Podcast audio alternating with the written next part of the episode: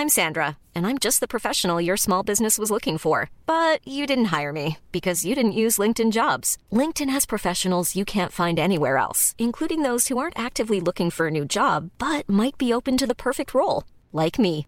In a given month, over 70% of LinkedIn users don't visit other leading job sites. So if you're not looking on LinkedIn, you'll miss out on great candidates like Sandra. Start hiring professionals like a professional. Post your free job on linkedin.com/people today. Anthony for three.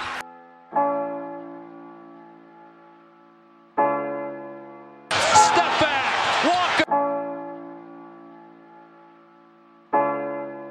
It's Lillard. He got the shot off.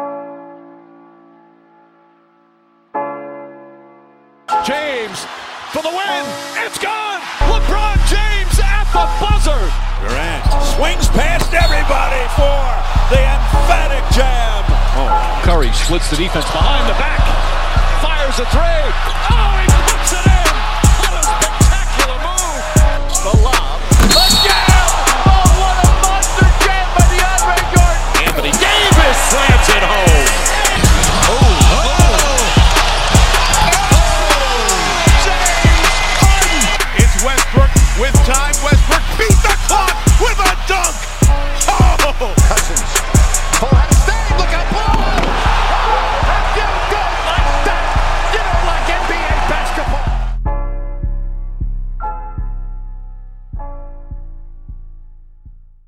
Salut à tous, bienvenue dans l'épisode numéro 36 du podcast Dunk Hebdo. Très heureux de vous retrouver pour un nouvel épisode. Avec moi aujourd'hui, il y a Pierre, tout d'abord. Ça va Pierre? Salut Ben, salut, ça va, ça va, salut tout le monde. Et le retour du, du chouchou, El Favorito, comme on peut l'appeler. Tom, ça va Tom? Salut les gars, vous allez bien? Tranquille? Ça va. Tu as conscience que là, euh, le trois quarts de l'audimat s'est dit Ah, il y a Tom, euh, c'est bon, je continue l'épisode. Parce qu'il y a des gens, ils doivent s'arrêter, ils entendent pas Tom. euh, ils se disent Bon, bah, on s'arrête maintenant. Ouais, non, mais non.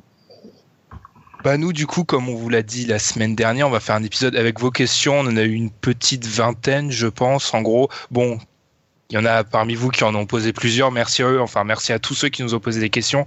Du coup on va faire que ça pendant cet épisode. Et du coup va ça va nous amener dans, dans plein d'endroits différents parce qu'il y a des questions un peu sur tout. Comme d'habitude n'hésitez pas à nous suivre sur les réseaux sociaux Facebook Twitter. Laissez des commentaires sur les plateformes où vous, vous pouvez nous retrouver comme SoundCloud ou iTunes entre autres et je rappelle, comme la semaine dernière, que le jeu partenaire du podcast et de Dunk Hebdo en général, Pro Basketball Manager, est sorti sur Steam jeudi dernier. Donc voilà, un petit rappel et on va vous faire gagner des codes, des clés d'entrée pour le jeu, pour se procurer le jeu. On va vous tenir au courant de ça sur les réseaux sociaux et pendant le podcast. Donc euh, continuez à suivre et allez checker euh, Pro Basketball Manager si vous êtes fan de NBA et de, et de jeux vidéo.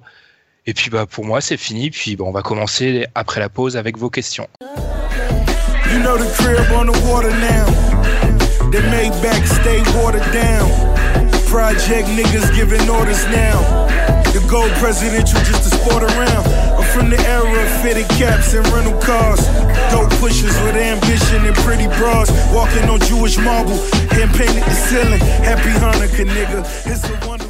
Alors on commence par euh, le premier groupe de questions. Alors là c'est le plus large donc ça risque d'être la partie qui va être très très très longue. Mais c'est des questions qui sont venues un peu par rapport à l'actu. Il y en a beaucoup qui se recoupent.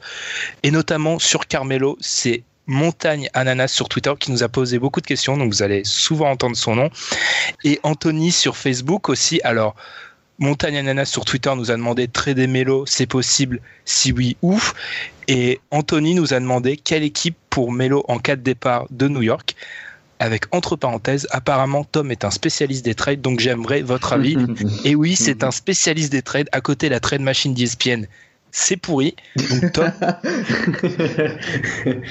Tom trader Melo déjà. Moi, j'y crois pas, mais trader Melo, est-ce que c'est possible Et si oui, où? Euh, je pense que c'est possible si la franchise décide de, de repartir sur un nouveau cycle et de tout reconstruire.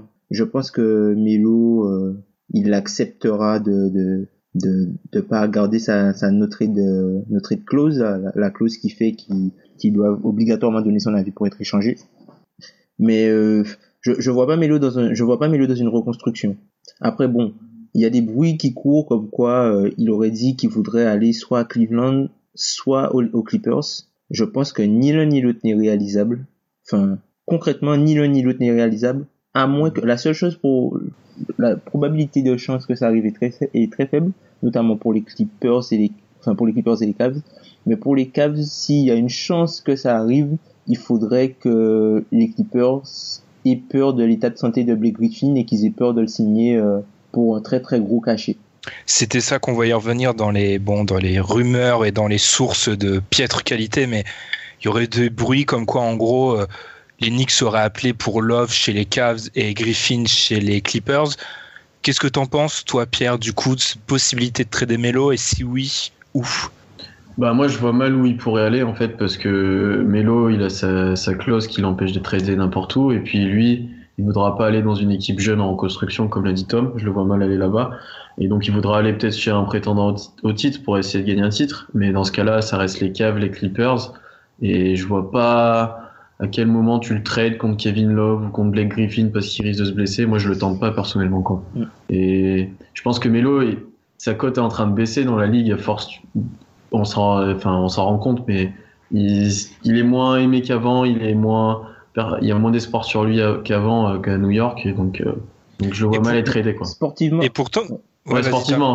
Ouais, sportivement parlant, je pense que, enfin, il y a des destinations quand même qui pourraient être euh, intéressantes pour lui euh, à l'ouest, mais je pense pas que ce soit possible.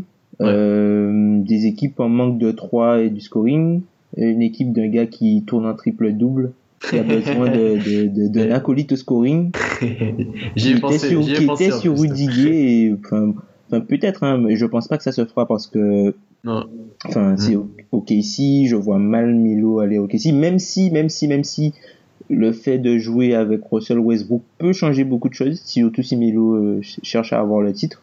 Ça peut jouer, euh, sinon peut-être Memphis, enfin qui, enfin qui a des problèmes euh, à l'aile.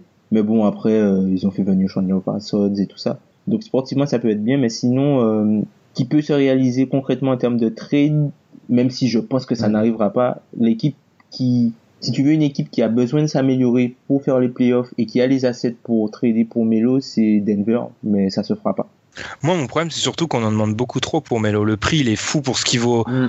Il n'y a aucune équipe à l'heure actuelle qui a, un Melo de faire quelque chose de, de passer une stratosphère, en fait. Il n'y a aucune équipe dans ce, dans ce profil-là. Donc pourquoi trader pour lui, en fait? Mais De toute façon, c'est un problème qui va revenir incessamment dans les trades, vu qu'il y a un plafond de verre dans chaque conférence personne n'est à un move de battre ni les Cavs ni les Warriors. Il hmm. n'y a personne qui a un move de ça. Après, tu vois, tu peux aussi avoir l'ambition de d'aller en finale de conf, mais même ça, parmi les équipes prétendantes, je vois pas ce que change.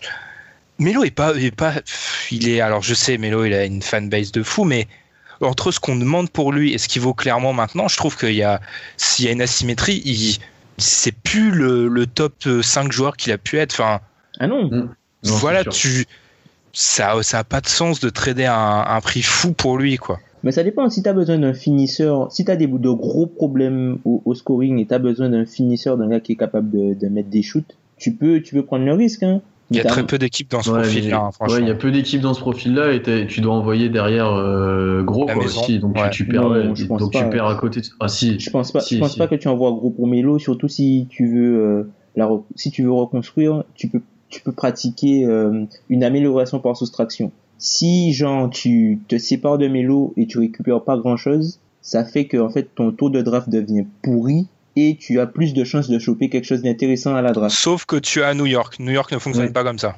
Ouais. Ouais, mais ben dans l'idéal, mais, New York, résultat, ça New York ne, ça fonctionne pas comme ça, mais résultat, ben ils patogent dans, ben, ils patogent, ils sont. Ben...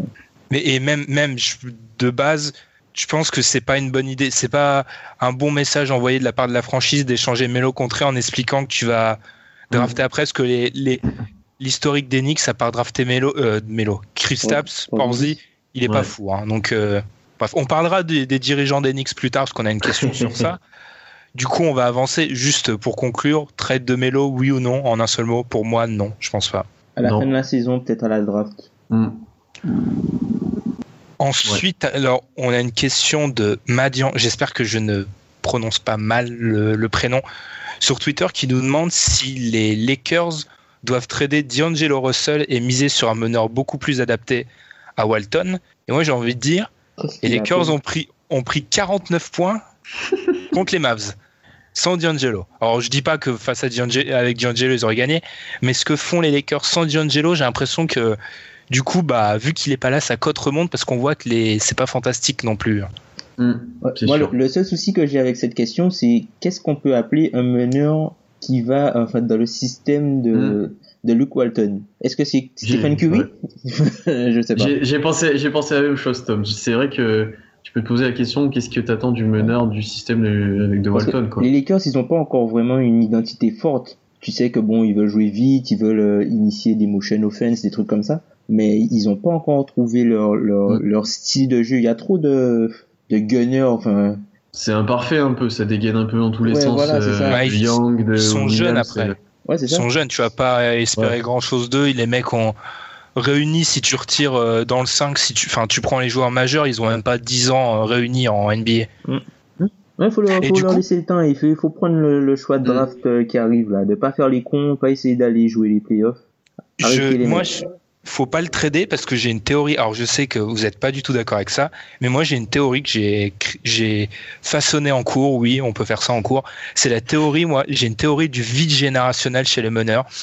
Quand on regarde bien les drafts depuis Damien Lillard en 2012, il n'y a pas un gros meneur à la draft qui est sorti. Alors je, je, sais ce que vous allez me répondre. Ah oui, mais euh, faut leur laisser du temps. Euh, la position est blindée et tout, ça prend du temps. Je suis désolé quand Lillard y sort, quand Kyrie y sort, quand John Wall y sort, la position elle était aussi blindée. Et pourtant ces mecs-là, au bout de un ou deux ans, on voyait qu'ils étaient spéciaux et ils faisaient des trucs dès leur saison rookie ou saison sophomore, ils étaient bons. Là, il n'y a pas ce mec-là. Ça fait quatre ans qu'il n'y a pas un gros meneur qui est sorti à la draft. Donc, du mhm. coup, tu as intérêt à garder D'Angelo parce que dans les 5-6 ans, il se pourrait très bien qu'il y ait un vide au poste de meneur et qu'un mec comme D'Angelo ait une, immense valeur. C'est tout, voilà. Mhm. ça se tient. Moi, je suis, assez d'accord avec toi sur le fait que sur les dernières drafts, tu quand même peu de meneurs qui ont vraiment percé et que même quand tu regardes les, les, les premiers choix, c'est souvent des grands. Hein. Enfin, c'est souvent des intérieurs qui sont ressortis. Hein. Donc, euh, non, je suis assez d'accord avec toi. Et je pense que c'est pas euh, des intérieurs qui sont choisis parce qu'ils sont. Ouais, je pense que c'est par défaut. Ouais, pas par défaut, non, parce que c'est le talent, il oui, est Mais enfin, les, équipes préféreraient un meneur, mais il n'y a pas de. Il n'y a pas de meneur. Bon, la prochaine draft, ça va changer, mais il y a bien un vide de 4 drafts, je trouve, sur le. Quand tu vois les meilleurs meneurs de chaque draft après 2012, 2013, euh, mm. c'était quoi le meilleur meneur? C'est devenu Schroeder, mais à la base, c'était à la base c'était Trey Burke. Ouh là là. Alors que je me suis amusé à faire l'inverse. Mais en gros, allez, depuis 2004-2005, tous les ans, t'as un, un mec qui était un moment dans le top 5 meneurs qui sort presque tous les ans. T'avais un gros meneur. Bref, euh, les Lakers doivent-ils trader D'Angelo? Je pense pas, surtout, enfin voilà, ils peuvent, ils auront pas grand-chose contre. Et non, c'est possiblement un des meilleurs arrières de sa génération, donc faut pas le trader, je pense. Non. On est d'accord là-dessus. Moi non plus. Non, Par contre, il faut, qu'il faut qu'il trouve un mec qui défende sur euh, sur la base arrière, parce que c'est pas possible. Mm. Il faut qu'il trouve au moins un défenseur euh, sur la base arrière. Un petit Robertson. Je pense pas que Pierre soit d'accord, mais. Non, mais depuis, depuis le début, il veut faire que des trades avec Oklahoma, Tom, je sais pas. ouais, ouais, il veut, dépouiller, en fait. Hmm. Il veut que Russell Westbrook euh, tourne à 15, 15 euh, rebonds, 15 passes, 35 points. Non, mais les gars, non, franchement, Robertson aux Lakers, ça a du sens. Hein. Oui, mais Robertson a du sens dans pas mal d'équipes, hein. Parce qu'il vu comment il défend. Et... Pas, pas mal d'équipes, hein. Certaines équipes qui prennent l'eau. Non, mais c'est les Lakers sont pas à un Robertson d'être. Oui, voilà. Non, non, non, non, ils sont pas, ils sont pas un Robertson d'être crédible, mais pour euh, pour euh, se façonner une identité, pour euh, pour ne pas se faire défoncer à l'arrière, tout simplement. Oui.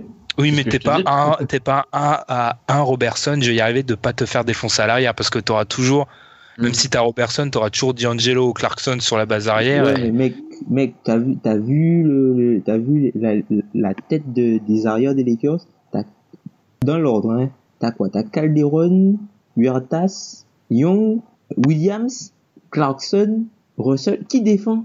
Ah oui, mais c'est pas un mec qui va arriver qui va changer euh, la philosophie. C'est pas Bill ah, Russell. non, ça peut changer. Ça peut changer quand même un peu la culture à l'arrière. Mais après, bon, c'est ça, c'est mon, c'est mon fantasme de fan de trade.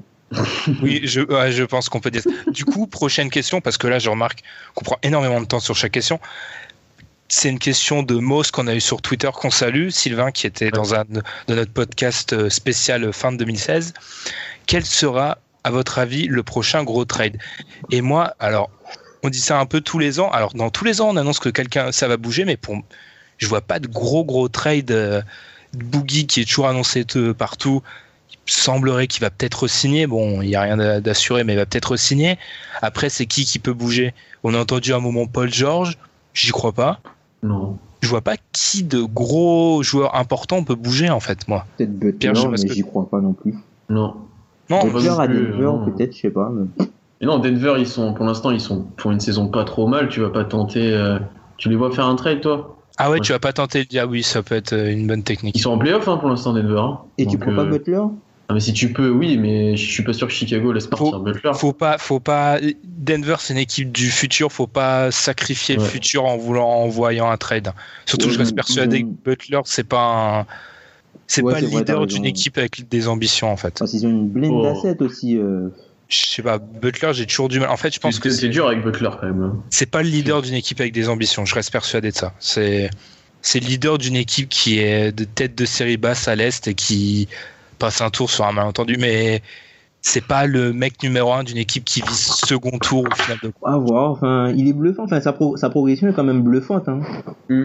Tu peux pas, enfin, c'est un peu comme, enfin, c'est pas vraiment pareil, mais on peut faire un, limite un mini parallèle avec Kylori, tu vois, tu sais pas jusqu'où la progression de Butler ira. Ouais.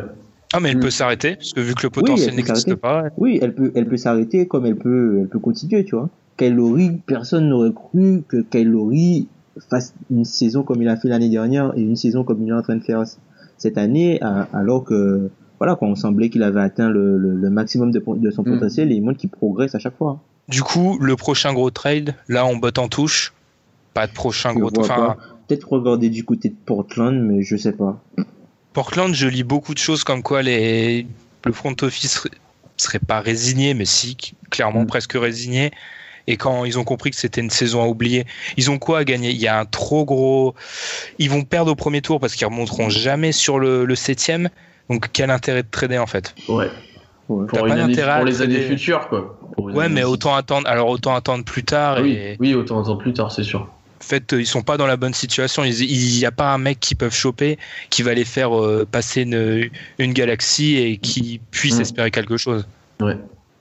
Du coup, on a fini avec ces, questions sur les trades.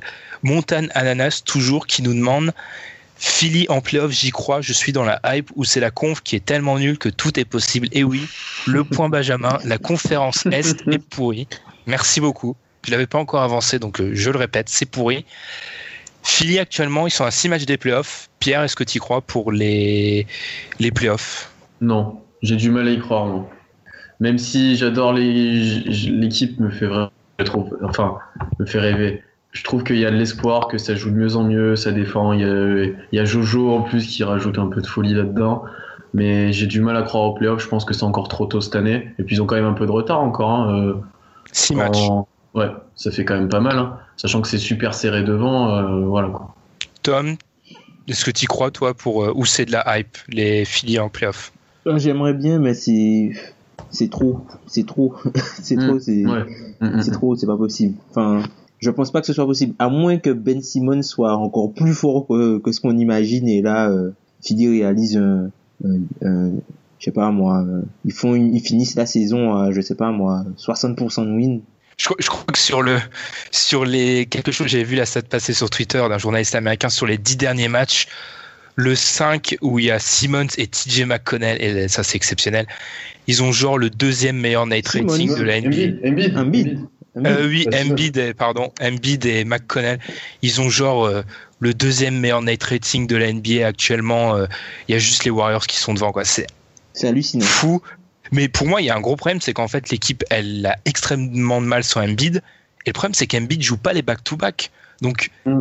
faudrait que tu aies une réussite folle ils, ont aucune marge de manœuvre en fait. Mm. Pour remonter six matchs, je pense pas que ce soit possible. Je pense que c'est une belle éclaircie et que voilà. Mais d'ailleurs, et on peut en parler aussi, ils ont aucun intérêt à aller en playoff parce qu'ils ont encore besoin d'un mec à l'arrière, absolument.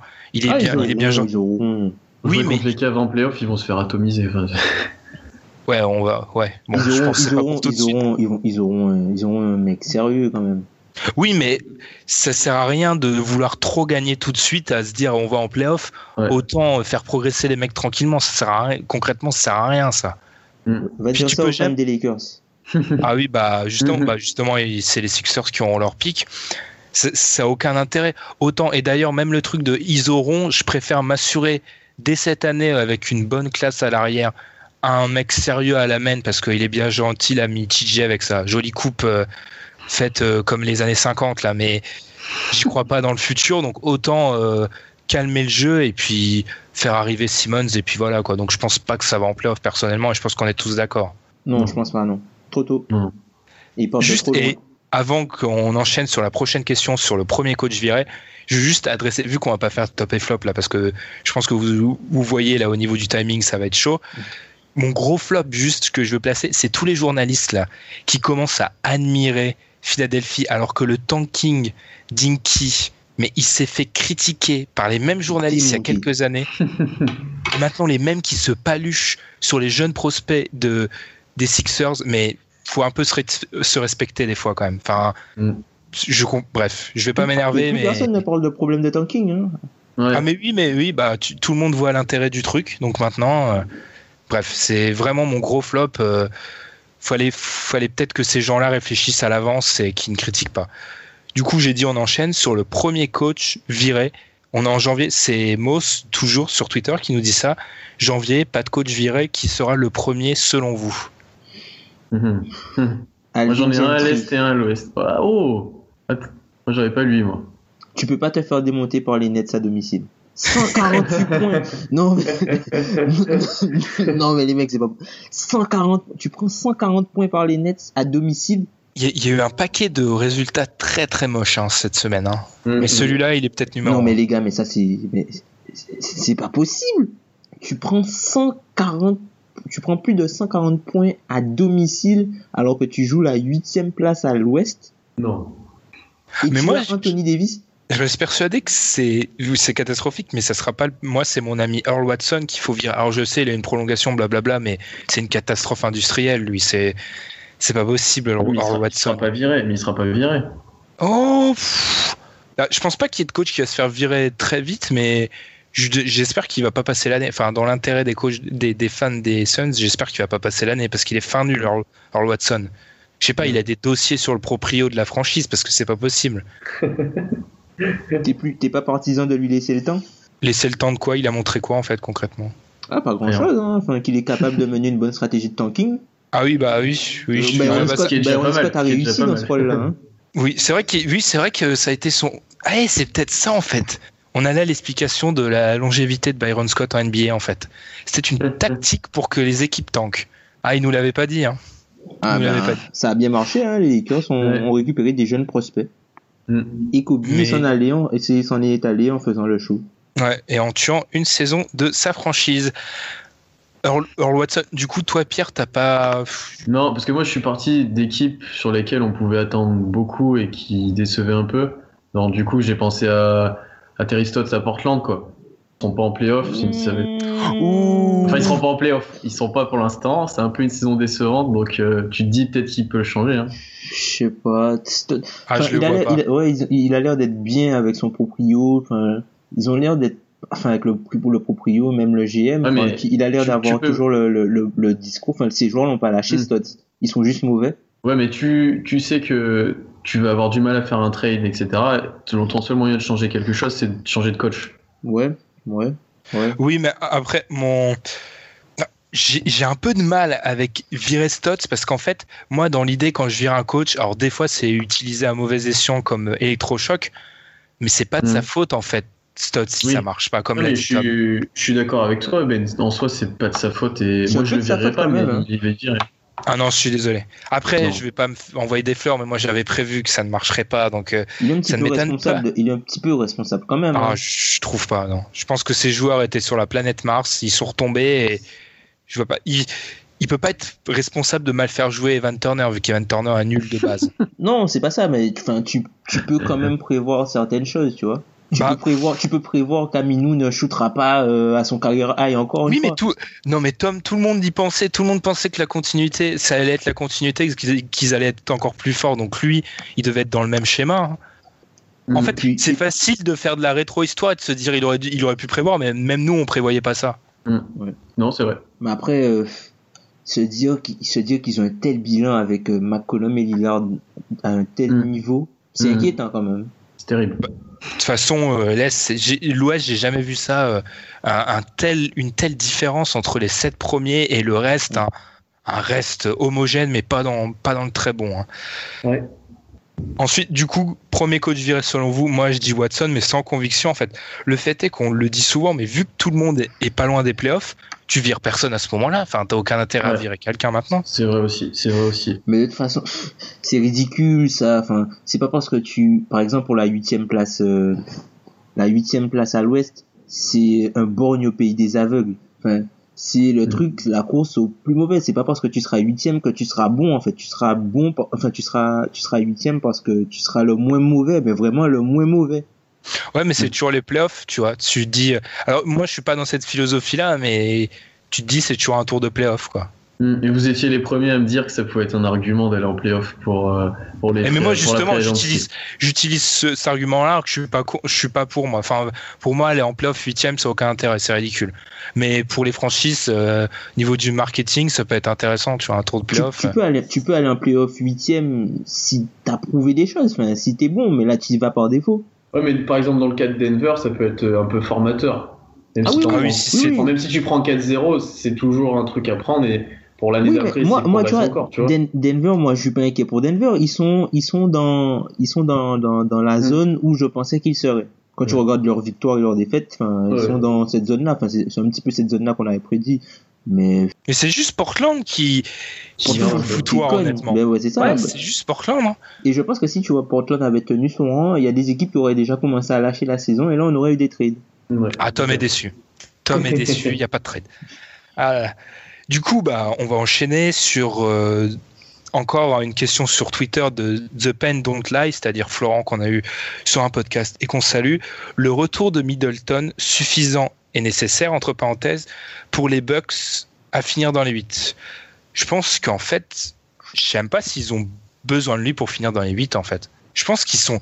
Alors, j'aurais un peu retourné ma veste sur les Bucks, mais après la blessure de Middleton, c'était panique à bord. Je pense que plus personne on n'y croyait plus.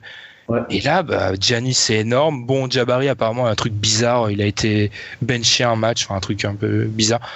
Mais je pense qu'ils peuvent accrocher les playoffs. Middleton, ça sera un plus, mais je me demande s'ils ont vraiment besoin de lui absolument pour les accrocher. Oui, quand même, je pense. C'est une nécessité? Je pense, enfin, tu, Giannis va peut-être baisser, Giannis va peut-être baisser le pied, Brogdon va avoir peut-être le rookie wall sûrement. Tu peux, Mm. Franchement, vis- viser, viser les, les playoffs avec euh, Tony Snell en deux titulaires. à, à l'Est. Non, Ouais. mais même, mais Ouais, non, même, Ben, tu- même. c'est pas possible. C'est parce que, en fait, c'est que Giannis est en train de surpasser toutes les attentes. C'est pour ça qu'ils sont là. Et malgré tout, là, ils sont, ils sont limites, hein, là, les Bucks. Mais Ah ils oui, sont mais pas. c'est exceptionnel. pas. Ils qu'ils sont soient limites. Vous, vous, vous- euh, je me rappelle du podcast qu'on fait suite à la blessure de Middleton. On vous aurait dit en fin janvier, ils étaient bien partis pour les playoffs, mais jamais personne personne n'y aurait cru. Hmm, c'est vrai. Après, pour l'instant, ils sont dixièmes, même si c'est super serré à la conférence Est. Moi, je pense qu'ils ont besoin de Middleton pour euh, passer ce cap-là et s'assurer une place en playoff. Absolument. On en parlait, on disait que l'année dernière, c'était le meilleur joueur de l'équipe. Donc, si tu le rajoutes, c'est en plus, il est parfait dans cette équipe. Si tu le rajoutes, là, ça, ça fit très bien. Et ils, vont- ils vont vraiment passer un cap avec lui en plus, quoi. C'est-à-dire qu'à côté de Giannis, ça a été monstrueux, quoi. Ils ont ils ont réussi, ils ont été très bons. Je trouve que Middleton, il, ça doit être un joueur facile à intégrer.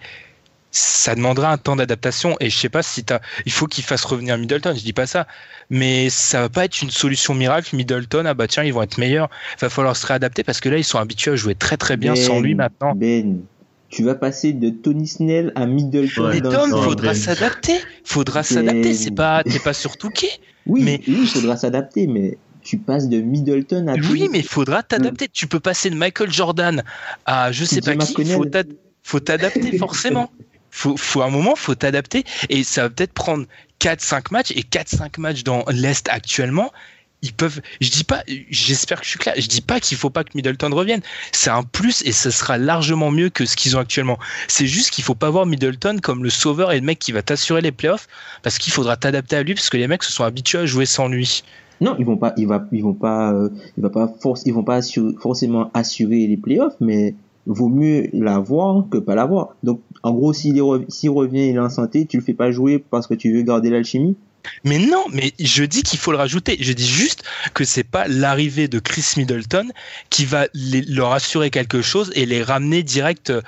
Ça va pas être. Ah voilà, on est d'accord, on est d'accord. Ça va les mm. aider, mais ça va pas forcément mm, les mm. propulser. Mais ça va les oui, aider. Oui, mais surtout, moi, c'est le temps d'adaptation qui me fait peur. C'est si ça prend 4-5 matchs et qui sera habitué de jouer avec lui, 4-5 matchs, si tu prends 4-5 matchs à l'aise vu comment ça se joue actuellement, tu te mets pas dans de, tu te mets dans de mauvais, dans de mauvais droits. Au pire, au départ, ils peuvent le faire sortir du banc. Hein.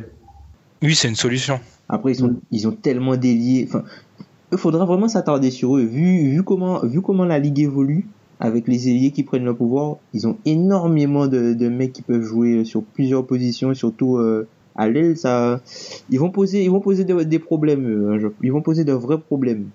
Et enfin, du coup, du coup, on va répondre. Est-ce que les Bucks, ça fait les. Est-ce que déjà le retour de Middleton, ça... en gros, est-ce qu'avec le retour de Middleton, les Bucks font les playoffs? Moi, je pense que oui. Hein. Oh, moi, je pense que oui. Euh, mais qu'à trop de talent. Mais qu'à trop de talent, possible. Ouais. Bon, on va finir par la dernière question. Alors celle-ci va peut-être nous prendre un peu plus de temps. C'est une question de Karl Badet sur Facebook. À l'approche du All-Star Game, je pose la question peut-on toujours parler de cet événement comme l'un des plus gros shows de l'année? Question. En gros, c'est autour de la du All-Star Game. Qu'est-ce que t'en penses, toi, Pierre? Ouais, moi je trouve que ça reste quand même euh, un show immanquable dans l'année. Et d'autant plus que ces dernières années, euh, les concours, je trouve, ont retrouvé un intérêt. Genre le concours de dunk, il est redevenu, il, est maintenant très bien.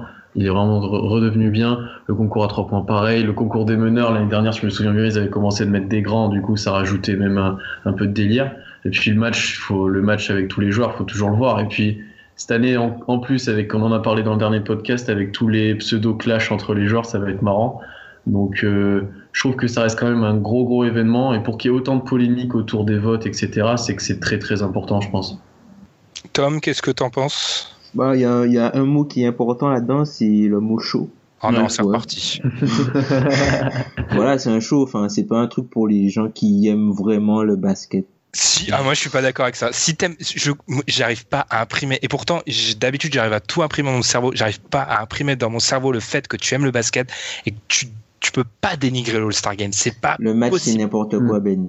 C'est, attends, mais Tom, je vais te donner des exemples. Cite-moi un autre sport dans lequel tu peux mettre tes 12 meilleurs joueurs sur, allez, le, le gratin en même temps sur un terrain. Ça n'existe pas. Oui, mais Très simple. le truc, c'est ce qui fait la, ce qui fait le, justement le, la beauté du truc. Quand tu as 12 mecs, quand tu as 12 mecs du plus haut niveau, tu aimerais les voir, enfin, t'aimerais les voir, euh, si tu veux, enfin, compete, enfin, c'est quoi le mot Oui, t'aimerais qu'il y ait, t'aimerais qu'il y ait, de la compétition, t'aimerais les voir en fait se, se ouais, jouer, mais pas jouer, jouer vraiment quoi. Faut pas, pas, en demander toujours mm. plus en fait. Je trouve que c'est éternel insatisfait. Il n'y a pas d'autre sport où tu as ça. Je prends un exemple comme d'habitude, mais en NFL, il y a un truc qui s'appelle le Pro Bowl. Tu jamais les meilleurs joueurs. C'est des remplaçants des remplaçants. Là, en plus, il n'y a pas d'enjeu. Bon, après, c'est un sport de contact, etc. C'est après la saison, c'est fin nul. Tout le monde s'en fiche. Le All-Star Game, il y a les.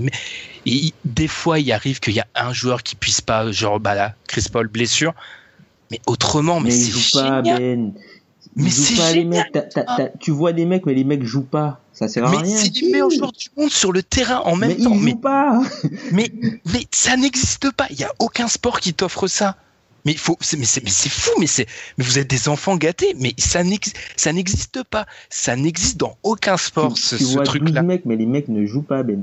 Tu, ils sont là. Ils tu vois, tu vois, Tom, à la fin, à la fin du match, tu il y a déjà eu des moments où les mecs jouaient. Ah, je pas ça, ça, ça, revient. Ça, tu remontes à quelle période là? Ah bah je te parle des moi, je peux prendre l'exemple d'un All-Star Game où tu avais Kobe et LeBron qui, qui, qui, se jouaient un contre un parce qu'ils voulaient gagner le match. Quoi. Là, ça, jouait, ouais, ça, date, ça, ça date, ça. Ça, date pas, tant que ça. ça date pas tant que ça. Hein. ça ah, il me semble, semble que le dernier match du All-Star Game série, c'est le match où je crois c'est Dirk ou Melo qui prend, qui doit prendre le shoot à la fin euh, pour, euh, je crois pour la gagne ou mais ça remonte, tu vois. Ah, moi, je, je sais pas. Alors, c'est une des grosses différences. Je suis désolé, mais j'apprécie de voir. euh, je m'en fiche qu'ils jouent pas. C'est faut- des fois, faut juste se dire que les autres, ils ont pas Mm, cette mm. chance-là. Nous, on a les meilleurs joueurs qui sont sur le terrain en même temps. Mm. Je m'en fiche qu'ils jouent pas. Bah, les mecs si- sont sur le terrain en même temps. C'est un show, c'est génial. C'est comme, si on on t'en- peut- c'est comme si on t'emmène sur un circuit, t'as les, vo- les 10 voitures les plus rapides du monde et tout le monde est en première. Mais pour, mais Donc ça tu serait les pourquoi regardes les. euh, comme ça, tranquille. Mais oui, mais dis-toi, dis-toi que les autres, les autres, ils ont pas la chance de conduire tes voitures. Faut, faut des, des fois, faut arrêter d'en demander toujours plus. Hein. c'est bien trouvé, Ben. Faut, faut, faut se contenter de ce qu'on a des fois. Faut arrêter de toujours en vouloir plus. Après, oui, il y en a qui vont me sortir. Après, je pense sur les réseaux sociaux, les autres All-Star Game américains, mais il y en a qui sont pas de cette qualité-là. D'avoir les meilleurs joueurs, c'est un privilège et c'est un show. Oui. Et justement, les gens, des fois, faut sortir de de, de notre vision de mecs qui suivent activement la NBA. Moi, je parlais des gens qui suivent la NBA de très loin, mais le All-Star Game, pour eux, c'est exceptionnel Mm. parce que c'est une expérience unique et il n'y a pas ça normalement. Mm.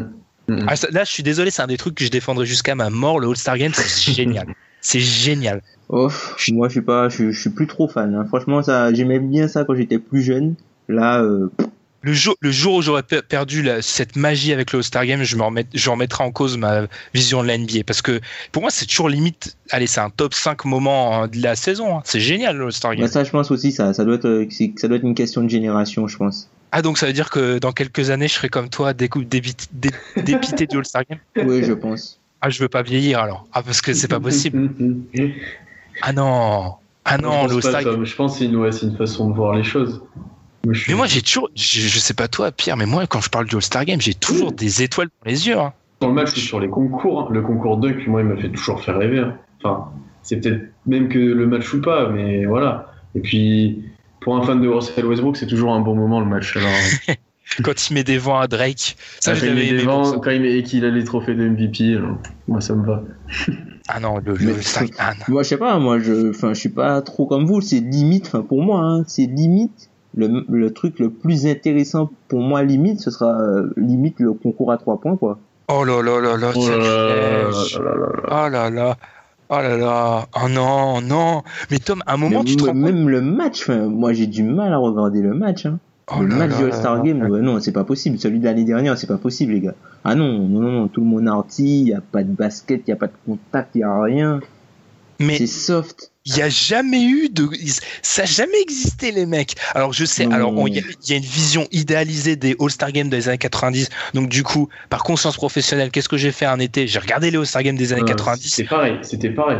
Ah, C'était en gros pareil. Alors bien sûr, comme d'habitude, les années 90, vu que c'est la meilleure période de l'histoire de l'humanité, c'était génial. Mais non, c'est exactement pareil. Donc faut arrêter. Faut arrêter. Il y a eu une ou deux fois où Jordan, ça s'est un peu chauffé. Ok, mais ça se trouve, ça va arriver cette année, ça va chauffer. Ça a toujours été comme ça. Je suis désolé. je- On peut pas blâmer. C'est peut-être que maintenant les mecs marquent plus parce que les mecs passent leur vie derrière la ligne et tapent des dunks. Ok. Mais avant, oui, ils tiraient pas autant à trois points. Mais ça a toujours été une grosse blague en fait.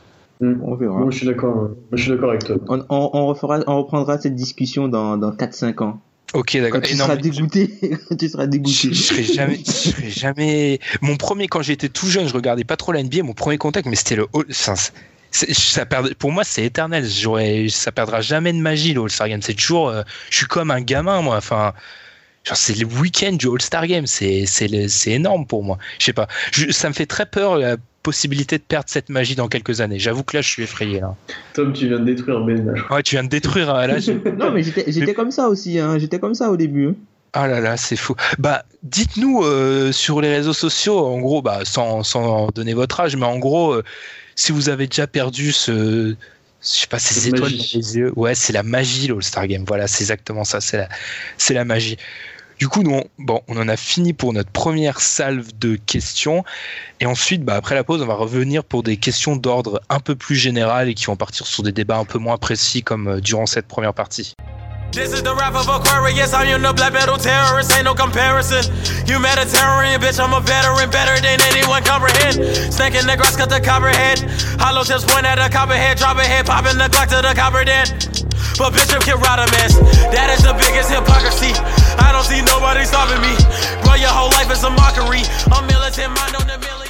On continue avec les questions là, un peu plus euh, des questions d'ordre plus général. Du coup, Anthony, dont on avait pris une partie des questions tout à l'heure, là, je reprends l'autre partie. Il nous avait dit Salut la team, toujours un plaisir de vous écouter. Merci de nous écouter. Voici deux ou trois petites suggestions. Ma favorite quelle place pour les Browns dans l'histoire en cas de back-to-back des Cavs? C'est tout pour moi. Bravo à toute l'équipe pour vos analyses pertinentes et bonne continuation. Merci pour les compliments. Là, on se dirige vers un débat first techien, là, très, très, très, très risqué, où on risque de perdre tous les gens, après que j'ai parlé, tous les gens qui sont fans des 90 et qui idolâtrent Jordan. Du coup, je vais vous laisser commencer. Euh, Pierre, vas-y, euh, quelle place pour les Browns dans l'histoire en cas de back-to-back des Cavs? Ah, On se met, on, se- on- on- on se met d'accord sur un truc. On part du principe qu'il a battu les Warriors. Oui, back to back, complet. les Warriors en finale. complet. Il a battu les Warriors au Au complet. complet. Ok, d'accord. On, on- on- précise, donc on part du principe qu'il a battu les Warriors au complet. Ben, pour moi, il est minimum top 3 et il y a le, il y a le débat sur. euh, même il y a grosse question s'il est pas, pas le meilleur joueur de l'histoire, tout simplement. Tom, tu es toujours là? Ouais, je suis là. Ouais, je suis là. Je suis- je suis d'accord. Enfin, je suis d'accord. Je sais pas si tu as une autre vision, Tom, mais moi, je suis, je suis d'accord. En fait, je donnerai plus d'arguments après, mais je suis d'accord. Enfin, Ah, pour moi, LeBron, il est déjà top 3 là, même sans, même sans, même sans battre les Warriors euh, cette année, il est déjà top 3. Hein. ouais, il, y a, facile. il, y a, il y a juste Jordan et Jabbar quoi. Mais Mhm. s'il est bas, après, moi, je, honnêtement, honnêtement, je vais pas, je vais pas mentir, j'aurais du mal à placer LeBron devant Jordan, tout simplement Ben, parce que Michael Jordan représente quelque chose de très grand pour moi, tout simplement. Après, Voilà, on, est, on est chacun, dans les débats générationnels. Ouais, après ouais, chacun, ça. voit, voit midi à sa propre. Peut-être que les, que les personnes beaucoup plus jeunes qui ont connu que LeBron et tout ça, ben, eux, ils auront Ça, s'adresse à moi, ça? Non, pas du tout, pas du tout. Enfin, les personnes qui auront connu euh, que que LeBron, pour eux, ça posera pas de problème. Ils oublieront peut-être même Jabbar, tu vois. Mais franchement, pour moi, LeBron James, pour moi, hein, pour moi, à mes yeux, LeBron James ne dépassera jamais Michael Jordan, tout simplement Oh là là là. pour moi, moi, mais je l'assume parfaitement pour moi. Après, euh, ça veut pas dire qu'il ne dépassera jamais, hein, mais pour moi, à mes yeux, Michael Jordan a une aura supplémentaire que n'aura pas LeBron James. Oh là là là là là là là. Ah là là, bref. Je vais juste dire un truc. La logique en NBA, c'est quelque chose qui est toujours respecté. C'est-à-dire que 95% du temps, la meilleure équipe gagne une série de playoffs. On regarde Jordan, toutes les séries de playoffs qu'il gagne, c'est, il a toujours la meilleure équipe des deux hein, en, en- en finale NBA. Il y a toujours la meilleure équipe des deux, hein, dans tous les cas. hein. LeBron, dans ce cas-là, il aura gagné deux finales où on peut dire très clairement qu'il n'avait pas la meilleure équipe. On est d'accord. Là, pour l'instant, je dis pas d'a- d'atrocité. Donc, du coup, j'ai un peu de mal à me dire que le mec aurait battu deux fois en back-to-back, ce qui est une des plus grosses, si ce n'est la plus grosse association de superstars qu'on ait jamais vu de notre vie, et de notre vie même de l'histoire de la NBA, et pas le mettre minimum top 2 et en clair débat avec top 1, voire peut-être top 1 si le mec bat. Non mais vous imaginez s'il bat les Warriors là en finale NBA avec deux MVP, un probablement ou peut-être un des meilleurs postes 4 de la NBA, un top 3 shooter, mais enfin dans quel monde on vit là Il le fera pas. Spoiler alerte, il le fera pas. Mais s'il arrive à le faire, je suis désolé, j'ai du mal. Après, je comprends, c'est générationnel et Jordan euh, auprès des gens, euh, il y, a, il y a une génération où Jordan c'est euh, Dieu et en fait il est intouchable. Mais moi, alors autant, autant ce que j'aime pas des fois dans ce débat, et Tom, au moins ça, tu fais pas ça et c'est très bien, c'est qu'en fait les gens disent ah vous avez pas vu Jordan et tout. Oui, mais du coup nous, alors peut-être qu'on l'a pas vu en direct, mais du coup on a un autre point de vue qui est intéressant parce que tu es toujours plus influencé par les gens que tu as vu jouer jeune. Et du coup, nous, on a peut-être un regard plus, euh, nous, je dis ma génération, je vois, je suis 96, moi, je précise juste, mais voilà. Donc du coup, euh, Jordan pour moi c'est pas c'est pas abstrait. hein. J'ai vu ses matchs, mais je l'ai jamais vu qu'en direct. Donc du coup, moi j'ai peut-être un regard plus objectif parce que j'idolâtre pas le mec comme héros d'enfance. Je l'avais pas en poster sur mon sur mon mur et tout. Tu vois. Après Ouais, les tu le vois plus comme, en fait, tu le juges plus comme un joueur, mais Jordan, pour beaucoup de gens, c'est plus qu'un joueur, en fait. Michael Jordan, Oui, c'est pas qu'un simple joueur, tu vois. je vais, je vais parler encore de ma vie où on dit que ça. Un membre de ma famille m'a quand même dit, qui a pas regardé un match NBA depuis à peu près 25 ans, m'a dit quand je commence à parler de LeBron, non mais Michael Jordan est meilleur. La personne là ne connaissait même pas LeBron James. On n'avait jamais vu jouer LeBron James de sa vie. M'a dit Michael Jordan est meilleur. Tu vois, c'est, je comprends, c'est, c'est un témoin de ça. Il a une aura mais folle. Mais l'aura, c'est bien beau, mais ju- on juge le joueur de basket, nous, peut-être. Euh, euh, euh, ben, ben, quand même, quand même. Donc, si c'est ça, euh, à l'heure actuelle, il y a des mecs qui une aura pas possible. Don White et Melo, ils une aura pas possible. Ils sont top 5 NBA si on part du principe là. Mais non, mais non, là c'est autre chose. Là, on parle du, du on parle du, de- du meilleur basketteur de l'histoire du jeu. C'est pas pareil. Ah, je suis pas d'accord. Pour moi, je juge sur les qualités basket. L'aura, c'est bien beau, mais Tu, tu, tu juges sur Donc, les qualités, les qualités. Bah oui, tu- parce tu- donc, en fait, pour toi, LeBron a plus de qualités basket que Michael Jordan? est-ce que j'ai dit ça? Mais tu dis que tu juges sur les qualités et tu es prêt à mettre, et tu es prêt à mettre LeBron si devant. il bat, si- je suis prêt et déjà et si il bat les Warriors? Ce que je dis juste, c'est que tu peux pas juger sur l'aura parce que si c'est ça, il y a des mecs vrai. Duncan et Kobe, c'est les contre-exemples. Et si tu juges sur l'aura, ils ont un écart pas possible en termes de classement dans les dans les trucs euh, ridicules de place dans l'histoire, alors qu'ils sont beaucoup plus proches et sans doute dans un, un ordre inverse que la plupart des gens le font. Merci, merci monsieur. Et pourtant, si tu juges sur l'aura, Kobe, il est un million de places devant Duncan. Mm. Après, je suis d'accord quand tu donnes ce trône là, qui, d'ailleurs, entre parenthèses, on fait ce débat là, mais comme quoi c'est des débats qui sont hypnotiques parce qu'en vrai, moi, ça me saoule. Pour moi, faut faut raisonner en termes de génération. Il y a un joueur dominant par génération, il faut pas les mélanger. Parce que tu peux pas mélanger un mec qui joue dans les années 2010 à un mec dans les années 90. Bref. Ouais. Tu peux pas raisonner en termes d'aura. Je trouve ça, parce que c'est, c'est le rapport à l'aura, il est très très personnel. hein. Qu'est-ce qui, pourquoi euh, LeBron, un mec comme LeBron aurait plus d'aura qu'un mec comme euh, Melo qui en aurait moins qu'un mec comme je sais pas qui, tu vois C'est très, c'est très abstrait ça Ouais, c'est l'aura. abstrait, ouais. C'est euh, ouais, c'est au goût de chat. Enfin, selon comment Désolé t'apprécies Pierre, on t'a pas laissé beaucoup. Je t'ai pas laissé. Non, mais c'est parce que moi je suis entre les deux, on va dire. Je comprends le point de vue de Tom qui euh, a vécu de Jordan, en- on va dire en direct, et que il, pour lui c'est au-dessus de tout. Mais moi je suis plus de ta génération là, donc je l'ai vu avec plus de distance. Et ouais, j'ai encore du mal à. Moi, pour moi aussi, Jordan, ça reste quand même euh, quelque chose, mais c'est vrai que LeBron maintenant, c'est, il faut s'en rendre compte, c'est quand même exceptionnel, surtout s'il gagne là les Warriors, quoi. Et c'est vrai que juger sur l'aura, là, c'est, c'est assez personnel, quoi. C'est selon ce que t'aimes chez le joueur, selon, voilà. Ouais, voilà. Après, on dit c'est dans le cadre d'une d'une. D'ailleurs, on va penser on va penser que j'adore LeBron, mais non, mais c'est juste que on parle souvent de ce podcast-là, Nate Duncan aux États-Unis, très bon podcast qu'on vous recommande si vous êtes un minimum anglophone. Plus d'une fois récemment, il a parlé de LeBron comme euh, top 2 tous les temps, tu vois. Donc dans, dans la tête de mec important en NBA, c'est acquis qu'il est très très très haut, tu vois. Ouais, il est très très très haut, Mm. très très très haut. Mais peut-être pas sur le trône. Moi, ce que j'ai énormément de mal avec ce postulat, c'est qu'en fait, de faire de Jordan un mec. Je donne toujours un exemple Un totalement mec abstrait. indépassable. Oui, voilà. Si il Mm. arrive un mec là, de, dans, allez, dans 5 ans, euh, premier choix de la draft, superstar, le mec gagne 8 titres de suite et 8 titres, genre tout seul, il fait des trucs qu'on n'a jamais vus. Il y a encore des gens qui défendraient la, la théorie comme quoi il est en dessous de Jordan?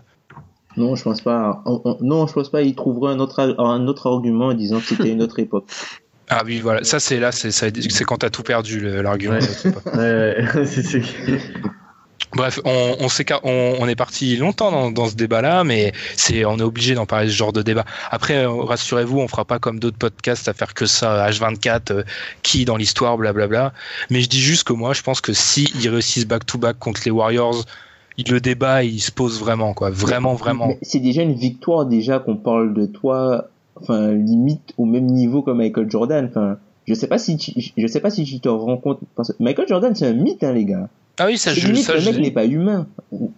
Ouais, après, LeBron n'est, enfin, voilà, oui, tu vois, LeBron n'est pas, oui, aussi, Donc, vois, je vois ce que tu, veux quand tu dire. arrives, quand tu arrives Mm. à ce stade-là, déjà que tu sois dans la discussion ou qu'on pose même la question que t'es le meilleur joueur de l'histoire, ça veut dire que t'as passé déjà plein de mecs. Ah oui, bah là, il en a, bah, il en a placé, euh, je sais pas combien de mecs ont joué dans l'histoire de la NBA, sauf deux ou trois, quoi. Voilà, c'est Ouais. tout. Donc, à partir du moment où du postulat, on parle du postulat où t'es top 2 de l'histoire, t'es, dé- t'es, t'es déjà devant un mec comme Jabbar, quoi. Jabbar.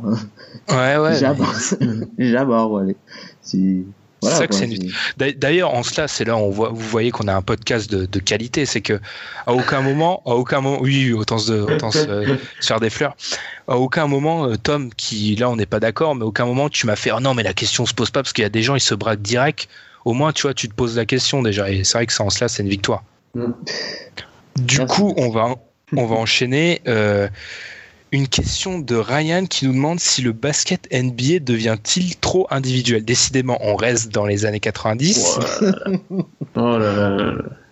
Et moi, je pense que c'est l'inverse en fait. Il a jamais été aussi collectif. Je crois qu'on est tous les trois d'accord à ce niveau-là. Ah oui, ah oui. Mec, Plutôt, euh, plutôt, ouais. le basket des années 90, fin, fin des années 90, disons, fin des années 90, début 2000, avec euh, tous les croqueurs à, les croqueurs arrière à, à 40%, Qui faisait de l'ISO pendant 20 secondes.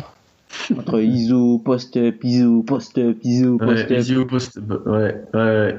Pour un fadeaway, c'était. Enfin. Le, le jeu est plus joli à regarder, entre guillemets. hmm.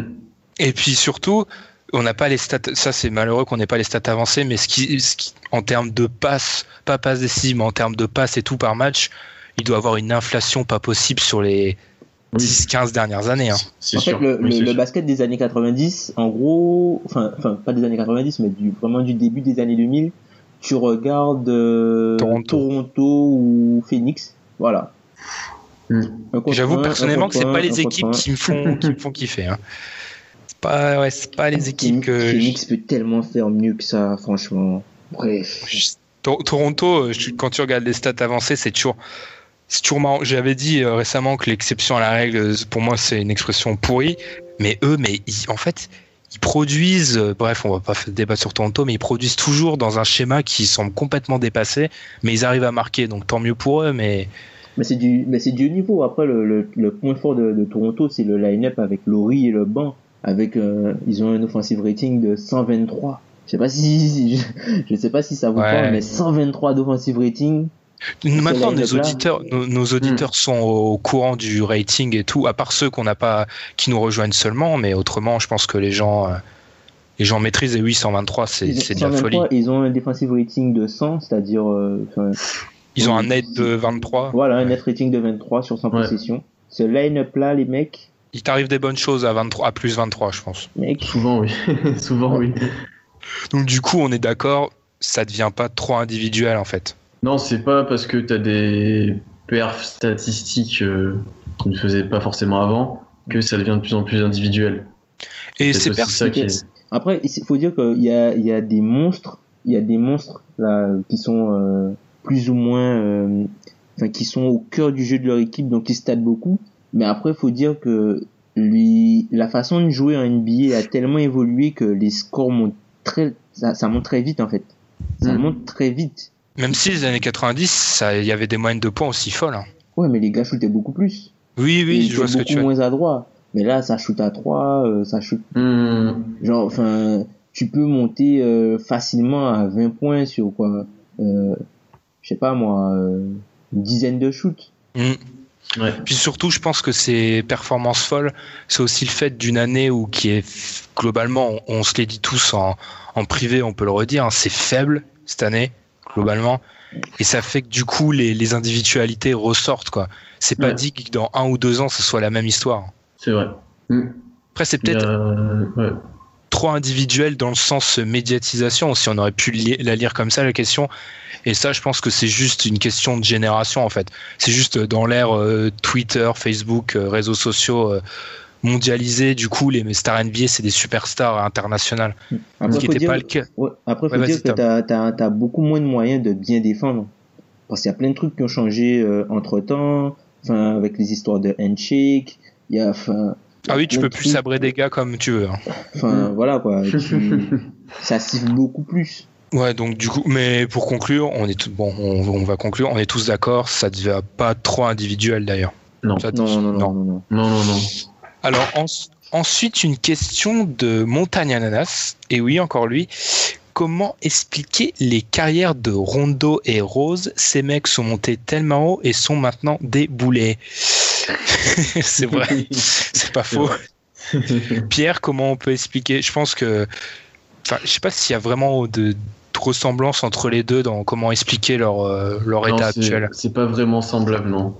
Euh, pour parler plus de Derrick Rose, je pense que déjà ses blessures ne l'ont vraiment pas aidé, faut dire ce qu'il est. Et euh, du coup, son jeu, il a jamais su, on en a parlé l'autre fois, il a jamais su changer son jeu. Son jeu basé sur la pénétration, sur des drives, sur le physique. Donc quand tu te fais mal au genou plusieurs fois, quand tu es tout le temps blessé, ça devient très compliqué.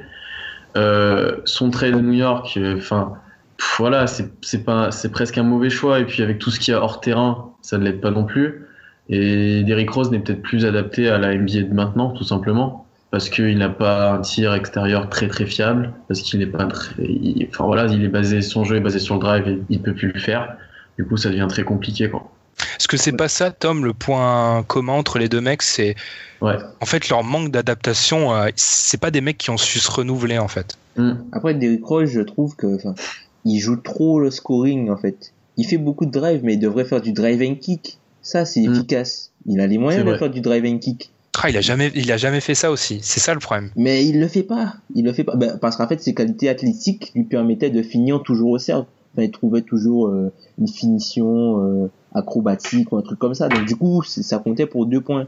Mais maintenant, avec les, les protecteurs de cercle, les défenses, tout ça, tu passes un rideau, tu as le protecteur de, de cercle qui arrive, et puis Derrick Rose est mm. moins explosif. Donc normalement, tu devrais, à la manière de, de ce que fait Goran Dragic, il drive et tout de suite, tu vois, il ressort le ballon, il y a un shooter, il y a un truc qui se crée. Mais Derrick Rose, il y va, il, il fait son, il drive uniquement pour scorer. Et du coup, ben, quand il score pas, ben, il fait rien. ben, il sert à rien, quoi. et vu, et vu qu'à la base, il a jamais, enfin, c'était un scoreur de base, ça jamais, c'était un bon défenseur, mais vu qu'il a plus le, le physique et le, la volonté, je pense, c'est plus trop un, enfin, il est même médiocre hein, de ce côté-là du terrain. Puis, puis il s'en, enfin, il s'en même, enfin, il s'en rend pas compte, mais il est, pour lui, il est encore au niveau qu'il était avant, je pense. C'est ça, qui est terrible, quoi. C'est ça. Moi, j'arrive toujours pas à mettre dans la tête. Ça prouve bien que les sportifs de haut niveau, la plupart, ont un ego fou. C'est que, ouais, je pense, t'as raison, il n'arrive pas à se mettre dans la tête que c'est un meneur solide. Encore, je suis très, très, très gentil. C'est même un, voilà, c'est un meneur euh, proche du banc, quoi. Il est pas dans le top 15, hein. franchement. Euh, il en est très loin du top 15. Peut-être top 20 à la main. Enfin, de ce que je l'ai vu cette année, il est même pas top 30. Hein. Oh non, non, non, non, t'abuses quand même. Patty Mills est meilleur que lui. Hein. Patty Mills est meilleur que Derrick Rose à l'heure actuelle. Oh, ah, il, si, est plus, il est plus utile peut-être, je dirais pas meilleur. Ah, ouais, je, je, c'est pas les mêmes responsabilités, tu peux pas comparer, c'est pas les mêmes responsabilités. Qu'est-ce que fait de bien Derrick Rose à l'heure actuelle? De bien, je dis même pas euh, quelque chose de très très bien, de bien. Il prend soin de son fils. Ouais. À défaut de son ex-femme, c'est vrai que son fils, c'est bien. Désolé, elle était, j'étais obligé, mais.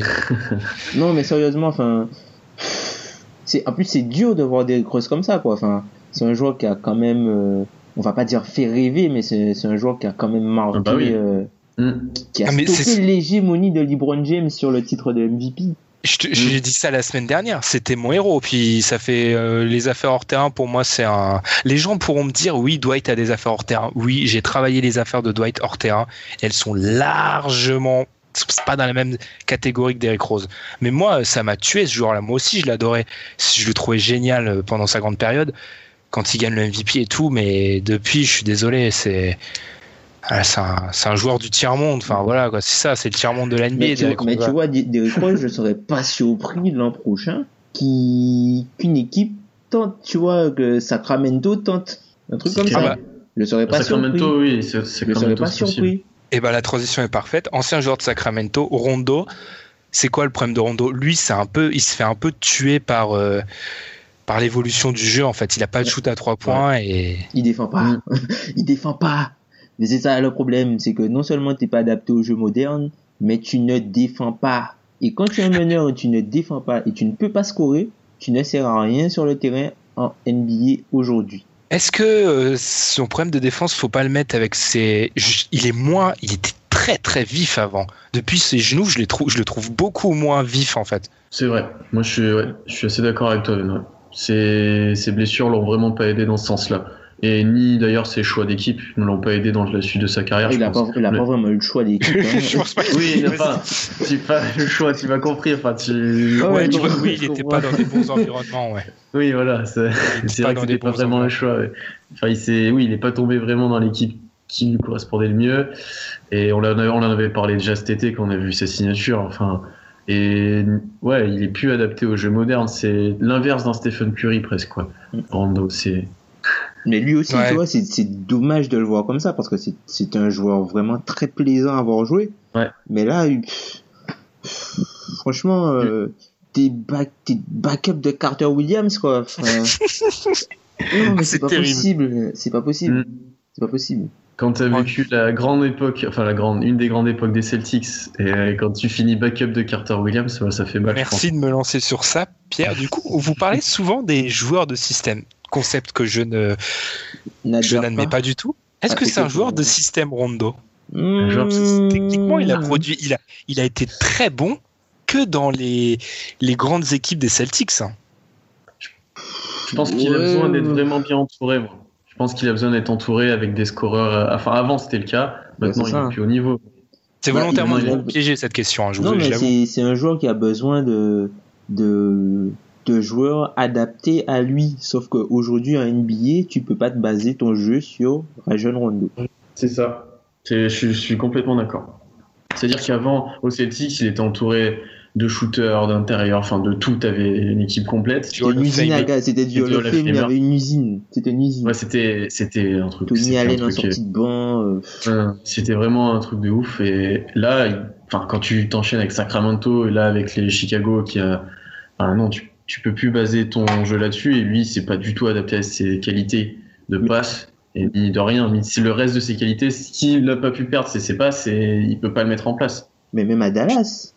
Oui, même, à Dallas d'ailleurs. mais mais même, même à Dallas, Mm. qui avait une attaque de feu, qui, qui battait les records offensifs, il arrive à Dallas, ben, il veut que le jeu passe par lui, sauf que non. Non, mec, c'est plus possible. C'est pas Doc Rivers qui avait dit Ron- John Rondo est trop intelligent pour lui-même en fait. En gros qu'il est il pensait trop quoi. Enfin, c'est peut-être l'inverse de Derrick Rose en cela, c'est qu'en fait, il était trop réfléchi, il c'était c'est gratuit. enfin oui, c'était ouais, c'était c'est méchant hein, mais je je me, je me remets pas des affaires hors terrain. moi. En fait, c'est ouais, cette idée que euh, Rondo est intelligent sur un terrain, il n'y a pas de doute et a a l'air intelligent dans, dans le reste de la vie et du coup il veut trop en fait en, en mettre sur ses épaules et du coup c'est peut-être ça qui le dessert quand il a plus le niveau. Il y a peut-être de ça aussi. Mais en même temps, si Rondo n'a pas la balle en main pour organiser le jeu, qu'est-ce que tu veux qu'il rien. fasse sur le terrain? C'est le seul moyen pour lui de s'exprimer, on va dire. Et je, je suis pas particulièrement fan du joueur, c'est pas que je veux le défendre, mais c'est. Enfin voilà, s'il n'a pas la balle en main, ça sert à... Enfin voilà, tu défends à 4 contre 5, quoi. Enfin, enfin, tu défends à 5 joueurs sur 4, sur 4 attaquants. C'est comme, moi, si, je- c'est comme si t'es un super shooter et qui n'a jamais la balle. Et qui Voilà, remonte le terrain, il fait des allers, il fait des allers-retours. Il fait des mais, allers-retours. euh, Voilà. Et au moins, ça. au moins le shooter, s'il représenterait une menace, là, Rondo, tu l'oublies et puis voilà. Puis je comprendrai jamais ça. Après, c'est peut-être le fait, euh, Pierre, tu pourras m'éclairer, mais jamais fait de basket vraiment. Mais du coup, oulala, grosse révélation. Les gens se disent, oulala, mais pourquoi il Euh. parle de basket? Le mec a jamais fait de basket. Si je vois, mais je comprends pas que les mecs aient pas l'intelligence quand c'est ça, quand tu n'as aucune utilité loin du ballon. La, la volonté de couper. Pourquoi il coupe pas Rondo en fait? Pourquoi c'est un point mort? Il coupe pas dans quel sens tu veux dire? Il coupe pas vers le Ah. panier Rondo. Il coupe, Ah, il coupe, jamais. euh. Mais mais il y a trop de monde dans la raquette, Ben. Oui, oui, Il y a trop de monde dans la raquette à Chicago. Mais, mais- Il coupe, Mais- mais quand il était à coupe à Dallas- combien?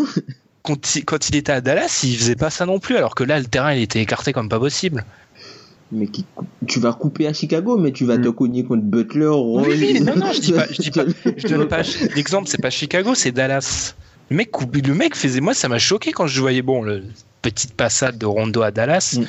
Mais le problème Mec. est même quand, tu, quand il- si tu le fais couper. Si tu le fais couper, il va ressortir euh, plus souvent. Tu ressortiras à l'opposé de la balle. Il n'aura il aura plus la balle. Il servira à rien dans, dans un corner Rondo à trois points. Enfin, à quoi il sert? À rien.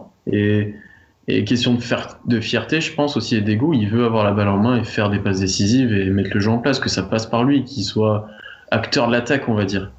On en revient peut-être à la même chose des deux côtés, l'ego. hein. Bon, De toute façon, dans les joueurs NBA, euh, quand tu as eu un moment de, on va dire entre guillemets, de gloire ou, de, où tu avais du succès, Mm. c'est dur de retomber après sur tes pieds euh, quand, quand ça marche plus, tout simplement. Oh, tu peux, tu peux emprisonner une équipe pendant une saison, hein, ça marche aussi. Ah, je suis là, je suis en forme aujourd'hui. hein. Euh, autre question, on enchaîne. Montagne Ananas, toujours, on parle peu des Spurs. Peuvent-ils battre les Warriors et les Cavs? Sinon, il leur manque quoi? Et sans être méchant, je pense que les. Je vais te laisser enchaîner, Tom. Les Spurs, plutôt de regarder vers le haut, ils devraient peut-être regarder vers le bas. Tu penses? Je pense vraiment, oui.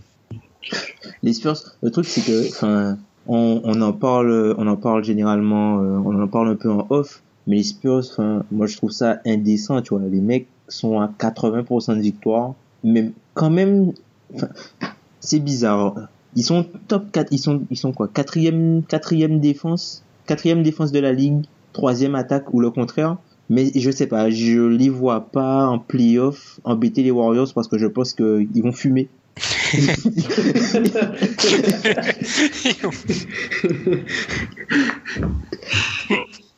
Ils font fumer, ouais. Bah. je, je- je pense qu'ils, enfin, ils ont, ils ont les moyens, ils ont les moyens. Attention, faut pas, faut pas Mm. sous-estimer, euh, faut pas sous-estimer le système Spurs, Popovic et Kawhi Leonard qui grand, très très grand, très très grand Kawhi cette saison.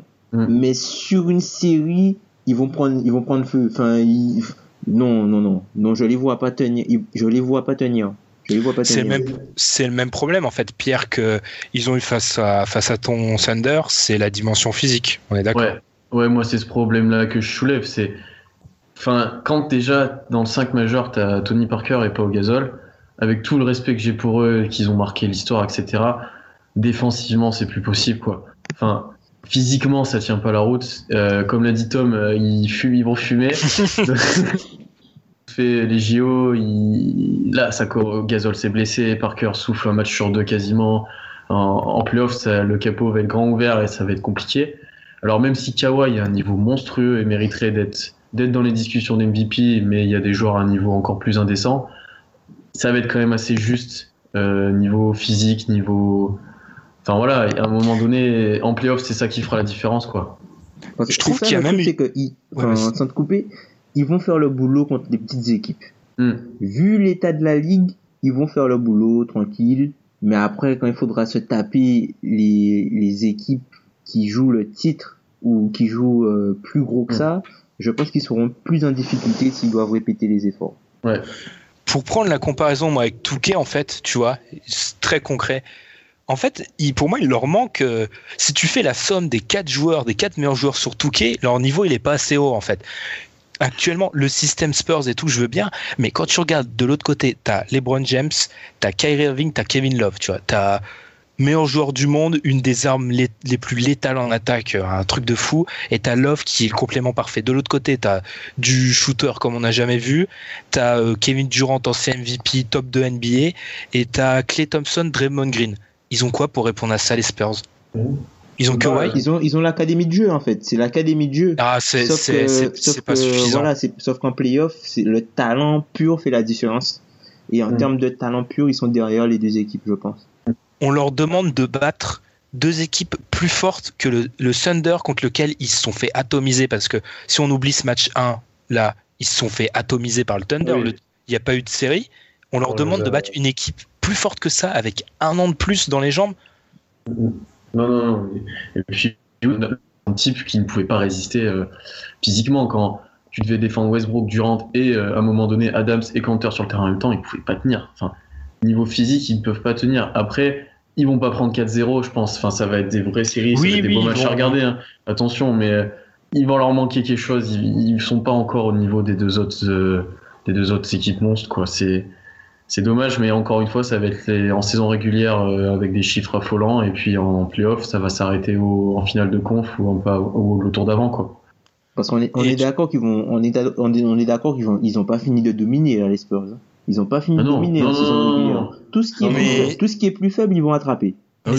c'est là où l'académie de jeu comme vous l'avez dit elle est, elle est louable et elle te fait gagner des matchs. Mm. Mais au moment où elle a un plafond, ton académie de jeu, à un moment, c'est le talent qui parle, c'est la NBA, ça. C'est le talent, au bout d'un moment, et le talent, ils en ont pas assez. Franchement, pour les, honnêtement, pour que les Spurs gagnent le titre, enfin, soient vraiment favoris, favoris, il faudrait enlever la ligne à trois points. J'avais marqué ça sur mes notes. Ils ont Mm. pas, ils tirent pas assez à trois points. Je suis exactement d'accord. Il faut qu'ils enlèvent la ligne à trois- à trois points, comme ça, ils, le, le, le- si tu veux, les Cavs, les Cavs et les Warriors auront une attaque plus faible, enfin moins efficiente, dirons-nous. Et là, les Spurs pourront matcher avec, euh, ils auront à peu près le, le même type de puissance, parce que les chefs, les, les, les Spurs sont euh, sont chirurgicaux à deux points. ils sont vraiment chirurgicaux à deux points et ils shootent pas à trois points. Mais après, ils, ils restent entre guillemets dans, dans, dans leur zone. Ils font, ils font très Mm. bien ce qu'ils savent faire. Et le problème, c'est que quand tu vas te prendre des runs des Warriors ou des Cavs, faut répondre et répondre à deux points, c'est pas, Mm. c'est pas suffisant. Mm. Bref, Ouais. j'ai Mm. commencé, j'ai commencé du coup moi par une, euh, je vais pas dire un peu scandaleuse, mais j'ai quand même commencé par le fait qu'ils devaient regarder plus vers le bas que vers le haut. À l'heure actuelle, est-ce que les Spurs sont plus près de battre Warriors ou Cavs ou de perdre une série contre leurs poursuivants à l'Ouest? Non, non, non, je pense pas, je pense pas. Moi, je les vois. Mais après, après déjà l'année dernière, j'avais ce défaut-là de les voir. Mais pour moi, ils sont plus près de perdre contre n'importe lequel des, co- des prétendants, des, des équipes plus basses à l'Ouest que de battre Warriors ou Cavs. hein. Non, ils sont trop forts. Ouais. Je pense Ouais, pas je qu'ils les vois perdront mal une faire série. quand même avant. ils- Je pense pas qu'ils perdront une série contre plus faible qu'eux, enfin plus bas. enfin. Ah, je dis pas qu'ils sont prêts, mais en gros, si à l'heure actuelle on demandait de parier entre les, ils battent les Warriors ou les Cavs, ou ils vont perdre contre, je sais pas, Clippers à fond, Houston, euh, tout ce que tu veux. Pour moi, ils sont plus proches de perdre contre Houston, exact, tout ce que tu veux, que de gagner contre les Cavs et les Warriors. Mais après, Oui, mais après, tout le monde est loin ouais. aussi de battre les Cavs Oui. et les Warriors. euh. Mais ce que, en fait, ce que je, ce que je veux expliquer derrière ça, c'est qu'il n'y a pas euh, les Cavs et les Warriors, un monde, les Spurs, un ou deux mondes. Il- Ouais, voilà. C'est ça que je veux expliquer en fait. Les Spurs sont beaucoup. Les Spurs ne trônent pas tant que ça sur la NBA comme le peuvent le faire les Warriors et les Cavs, même s'ils sont au-dessus de la, de la mêlée eux aussi dans leur, dans leur catégorie. Ouais, les mecs sont à 80% de victoire euh, à presque mi-saison, à, à Mm. plus de la mi-saison. Ouais. C'est ça. J'ai- j'ai- 80% de victoire, les gars. Fait 80% de victoire. Mais Tom, C'est ils l'ont déjà fait l'année dernière, ça. hein. Et ils Oui. sont. Ils sont. je- tu le dis très Ils bien. c'est- ils- démonter par le talent. Ah oui, mais là ils vont. Ah bah là, là le talent, ils vont, ils vont en prendre Oui, plein la sauf tête. que, sauf que le talent plus bas, il est- il y a aucune équipe, il y a aucune équipe derrière les Spurs qui a autant de talent que qu'avait OKC l'an dernier. Ça, c'est certes, oui, ça, ça c'est sûr. Aucune, Ça. Et de très loin. Donc je pense pas qu'ils perdront contre plus faible. Sauf Ah, mais j'ai jamais- attention, jamais dit attention peut-être au Jazz qui est Alors, un je sais mauvais pas qui en match-up, avait parlé. qui est, qui est probablement un mauvais match-up pour tout le monde. Ouais. Attention au jazz, oui, ça, c'est sûr. très mauvais match-up pour tout le monde avec leur 5 et le banc. Enfin bon, bref, à voir. Ah, le, le- le jazz, euh, après, j'ai peur que j'adore le jazz, j'ai peur que ce soit un an trop tôt, mais oui, c'est une catastrophe pour les autres en playoff, je pense. Dernière question, on va peut-être, euh, avant dernière question, on va peut-être avancer.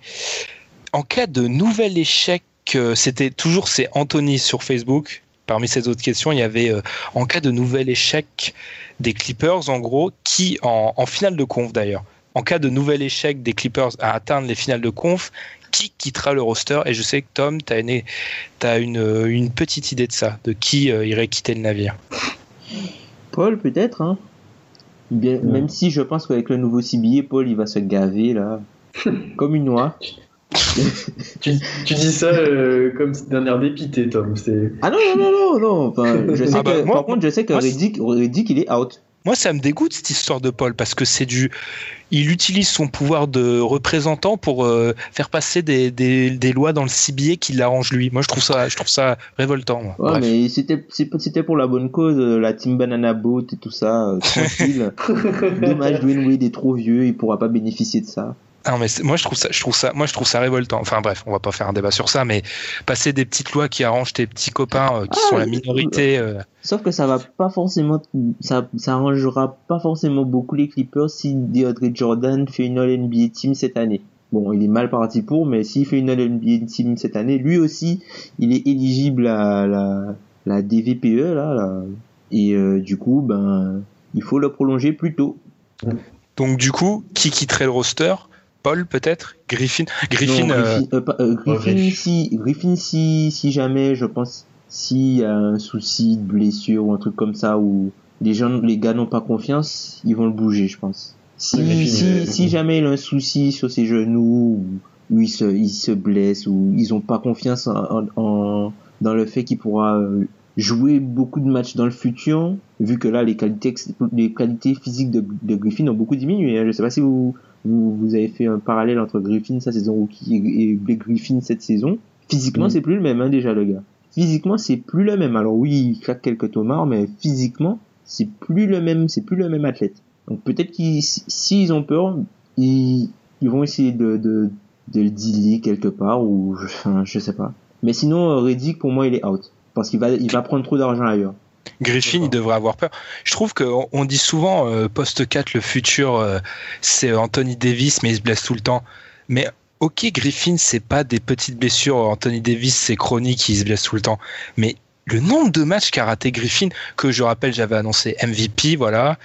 Moi, je suis dans Ouais, la c'est hein. Oui, tu es, ouais, tu es bien dans la course. Moi, euh, j'avais oublié que les, les Clippers avaient construit euh, leur centre d'entraînement sur un ancien cimetière euh, indien. Donc, mais bref, je, je pense qu'il devrait avoir peur de Griffin et qu'on va on est reparti pour un, allez, plusieurs mois de rumeurs Griffin out de Los Angeles. Ils vont le essayer de l'échanger. Je sais pas ce que t'en penses, Pierre, mais je pense que Griffin, il pourrait. En fait, mon problème par rapport à Paul, pour finir là-dessus, autant Griffin, je me dis, il pourrait le changer, autant Paul, j'ai du mal à. Je vois pas une destination qui tombe sous le sens pour Paul, en fait, s'il Non, prend à la. Ouais. Non. Oh là là. Oh, New, Oh là New là. York à la place de Rose pour jouer avec KP ou un retour Ouais. à, à New Orleans pour jouer contre Oh là Davis. là. Alors ça, par Ouais. contre, c'est un beau. Oh là là. C'est pas un. Mm. Oh, moi, Chris Paul, Anthony Davis, moi j'aimerais bien voir ça. Hein. Oui, c'est pour ça qu'il dit. oh là là. C'est un beau. Oui, c'est pour ça que c'est un beau. Oh là là. C'est pas le oh là là New York. Mais Pierre, Pierre, on en a pas parlé, mais par exemple Doc Rivers, non? Il reste encore l'ami Doc? Moi, je, pense que ça va être selon l'équipe qui y aura l'année prochaine, tout simplement. Et moi, pour moi, je serais plus David Blake Griffin va partir. Je le vois vraiment partir euh, à Oklahoma, par exemple. Oh, Et, euh, oh. Le mec. non, et puis non, moi je pense que c'est soit. Euh, je pense que Doc Rivers va dépendre de Chris Paul. Si Chris Paul reste, Doc Rivers risque de rester, mais si Chris Paul s'en va, Doc Rivers ne restera pas. C'est Je vois bien. si Doc Rivers se barre. Mais moi je suis sûr que ça va faire ça, je suis quasiment sûr. Il a dilapidé tout le futur de la franchise. C'est Pour avoir si des, le les mêmes résultats que. Pour Que avoir les mêmes résultats que. Ouais, exactement. Oui, mais non, non, les, il y a, il y a- faut pas occulter le facteur malchance. Ils sont maudits. Ils sont Ils maudits sont les mecs. maudits. Ah, euh, tout le monde a des blessures en playoff, je suis désolé. hein. Euh, de- des deux joueurs majeurs qui sautent euh, à deux matchs d'écart, ça n'existe pas. hein. Enfin, il- Ouais, mais ça c'est. Attends, ça c'est une fois. Non, à part la saison, plus. à part la saison fois. où ils où ils ont le problème où ils se font reprendre par les les Rockets où c'est là c'est inadmissible, c'est une faute professionnelle. OK, ils ont toujours eu un problème de blessure, c'est incroyable. Ils ont jamais eu une campagne à part celle-là où c'était clean. Les, C'est Bla- fou. les Blazers avant, ils ont eu des campagnes où c'était clean. Les Blazers n'avaient pas les Blazers n'avaient pas ce ce potentiel là. Certes, mais tout le monde a des blessés en playoff, les gars. Ah, t'es dur. Tout sais, le on- monde a des blessés en playoff. pas à ce niveau gars. ça fait 5 ou 6 non peut-être pas 5 ou 6 ça fait bien 4 ans ils ont ils ont juste eu une campagne où ils étaient ils étaient un peu près enfin il y a aucune équipe tout le monde en a mais pas à une telle à un tel rythme Mm. Regarde on prend l'exemple du, du du Thunder de Pierre par exemple eux en- eux ils étaient vraiment malchanceux et pourtant l'année dernière ils ont eu une campagne où il y a- tout le monde était bien Mais à chaque Ouais, fois que tout le monde était bien, ok, si ils sont allés loin. bah oui c'est mais c'est ils que ont quand pas- il y a eu des blessés qui. Oui. ils ont ils ont pas eu cette chance là les les Clippers si on Ils retire une cette fois, ils l'ont eu une fois, ils fois, ils ont, ils ont, ils, ils, ils ont choke. C'est pas de notre faute. Ah, je, je vous trouve dur, hein, c'est. Je vous trouve dur. Ouais, euh, après, c'est peut-être aussi les blessures, elles ont peut-être une, une cause. Hein. euh, Est-ce qu'ils sont bien gérés Est-ce que les Griffin et Chris Paul, leur temps de jeu, il est bien, bien géré Est-ce qu'ils les laissent reposer Enfin, ça commence à faire beaucoup aussi, quoi. Ouais, je, je trouve ça fou quand même que les Clippers, ils ont pas fait une finale de conf encore. Ah oui, ça c'est quand même. c'est Quand on voit le niveau de Chris l'équipe depuis. Ouais, mais Ils quand tu vois pas le niveau de l'équipe, c'est pas. Tu te dis, c'est pas normal, quoi. Chris Paul que j'adore par ailleurs. Non, mais plus, plus sérieusement, certes, ils ont pas de chance, mais quand même. Enfin, Hmm. quand même. Là, là, j'aimerais voir. J'aimerais voir ce qui va se passer. Moi, honnêtement, je suis Doc Rivers. J'ai rien à jouer. Je, je, le- je ressors les mecs juste avant les. De toute façon, le, le huitième ne remontera pas. Ah, faut qu'ils avancent cachés, oui, oui, t'as Le raison. huitième ne remontera pas.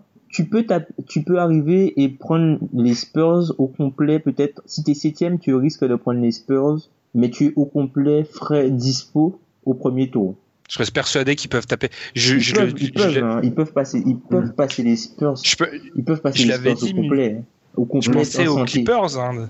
Moi, dans des équipes plus bas que les, les Spurs devaient se méfier. Les Clippers, sur un, ils te font un, un coup comme ça, ils arrivent 7, ils sont en pleine forme et c'est un tirage catastrophique. Parce que là, là, je, je vois déjà venir le truc. Comme Chris Paul est blessé, ils vont faire reprendre Griffin très vite pour essayer de, de, de garder l'avantage du terrain, tout ça.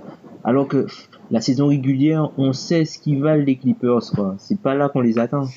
C'est pas en saison régulière qu'on les attend. Au contraire, faites bosser votre banc pour qu'en playoff, c'est eux qui vous sortent de la merde. Ouais, mais t'as pas trop de quoi faire bosser là. Non, mais quand même, ils ont, ils ont, ils ont un banc qui a prouvé en début de saison qu'ils pouvaient faire des choses intéressantes.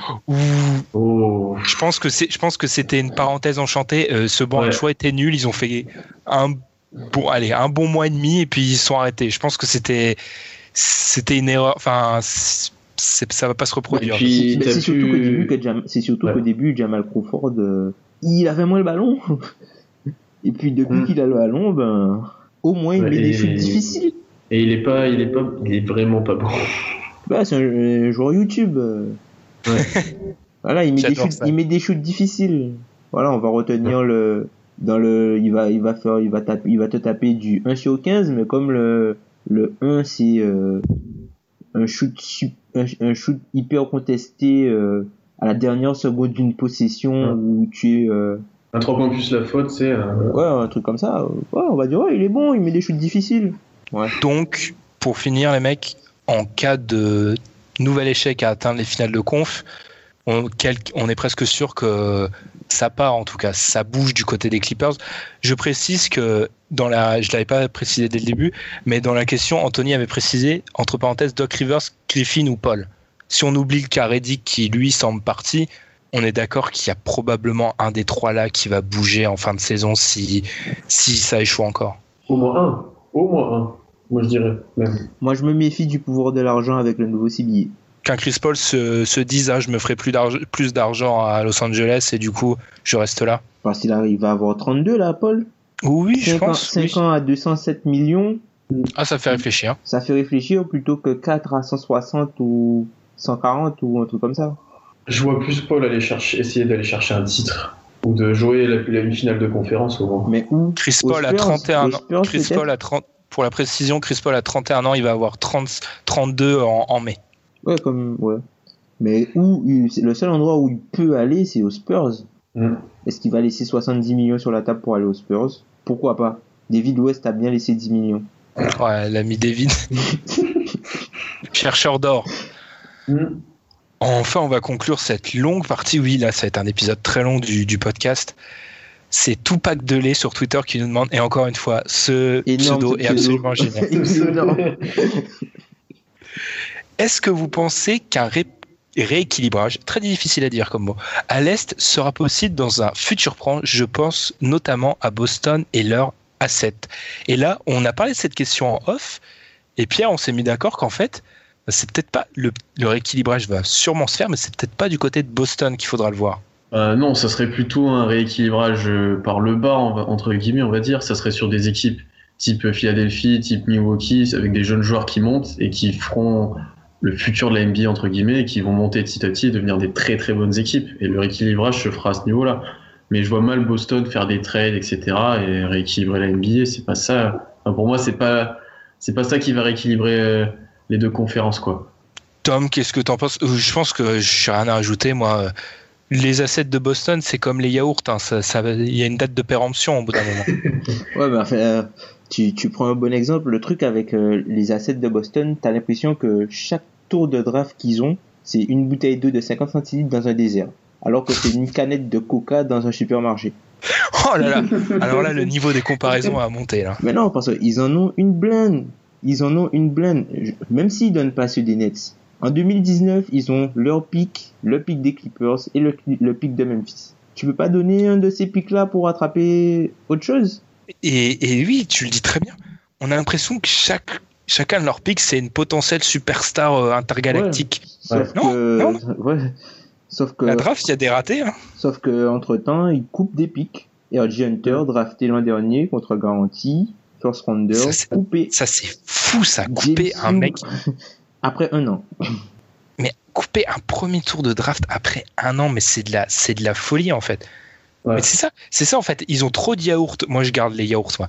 Ils ont trop de yaourts dans leur euh, dans leur réfrigérateur. Du coup, ils ont pas le temps de tous les manger. Ils ont pas le temps de tous en faire quelque chose. Et ça, c'est périmé et ils sont obligés de les jeter. Après, du coup, c'est leur un- belle- ouais. Leur belle réserve ne sert plus à rien. Et le truc, c'est que la ligue, la ligue a compris que, en fait, ce qui les a mis sur l'horloge, c'est la signature d'Orford. Ça les a mis sur, ça, ça les a mis sur l'horloge parce qu'Orford, il a 30 ans. 30 ans, non? Oui, c'est bien ça, je crois. 30 ou Je vais 31, oui, oui, on je va crois, il a- il a 30 ans. Si tu, tu commences à drafter les mecs, disons si tu passes sur un, sur un autre projet où tu vas partir sur euh, le long terme avec des mecs plus jeunes, Orford ne te sert pas à grand chose en fait. Parce que quand les mecs seront euh, en âge ou auront l'expérience pour te faire passer vraiment un cap et aller dans une, dans une dimension supérieure, les pics de Brooklyn par exemple, ben Orford il aura quoi? Il aura, il sera peut-être en fin de contrat ou il aura déjà 34 ans, il sera, il aura plus la, la même euh, efficacité dans le jeu en fait. Il va sur les 30, il aura 31 ans en janvier, oui. Donc euh, même en soi, alors Ford, en fait, je pense que vu que Boston n'a tiré personne, euh, je sais pas ce que t'en penses, Pierre, mais vu que Boston n'a tiré personne, on s'est, on était très content de cette signature, mais je pense qu'on voit qu'alors Ford, c'est un bon joueur, c'est un All-Star si on veut par extension, mais c'est pas, ça révolutionne pas euh, le destin de Ah non. Boston en fait. Non, non, non. Enfin, on était content. C'était une bonne signature. Ok, très bien. Mais moi, j'étais presque déçu qu'il n'y ait pas un trade pour un vrai, une star, quoi. Pour un Demarcus Cousins, pour un Butler. Mais voilà, on s'entendait presque à mieux avec tout ce qu'ils ont à proposer. C'est ça qui est terrible, quoi. Avec tout ce qu'ils ont à proposer, gaspiller des joueurs et euh, ne pas réussir à faire un trade. Alors que les équipes, je pense, ne demandent que ça. Mais il faut juste qu'ils arrêtent de vouloir euh, vendre tout. Avoir... Parce enfin, qu'ils ont plein d'ar- ils ont plein d'assets mais ils veulent, ils veulent arnaquer les mecs. Voilà, c'est ça. En fait, ils en veulent tellement pour chaque asset que tu peux plus. euh, À un moment donné, ils en demandent trop, donc les t'essaies même plus quoi. Et je pense qu'ils sont chercher. limite, ils sont limite blacklistés maintenant. Enfin, Hmm. Ah, mais Je Daniel, ouais, je euh, t'appelle, Daniel, je t'appelle. Vu que, regarde même les mecs de Minnes- Minnesota, ils décrochent pas hein, quand Daniel j'appelle. Hein. c'est Bah Danny, non. non, on décroche pas. Ah, on décroche pas. Hein. Et du coup, pour ce rééquilibrage, qui est-ce que, en fait, je pense que dans un futur proche, et c'est là où la question, je pense dans un futur proche, l'Ouest aura toujours, parmi les 7-8 meilleures équipes, la majorité sera toujours à l'Ouest. Mais après, sur 5-6 ans, euh, tu sais pas, hein, les Sixers, ça a l'air d'être prometteur. Ils enfin, les Bucks, euh, ça peut aller très très vite. hein. C'est sûr. Je reste persuadé que c'est cyclique et que c'est pour ça qu'il faut pas changer le système des playoffs. Je- reste persuadé que c'est cyclique et que l'Est, euh, à terme, reprendra sa, son avantage avant qu'il la reperde. Enfin, voilà, quoi.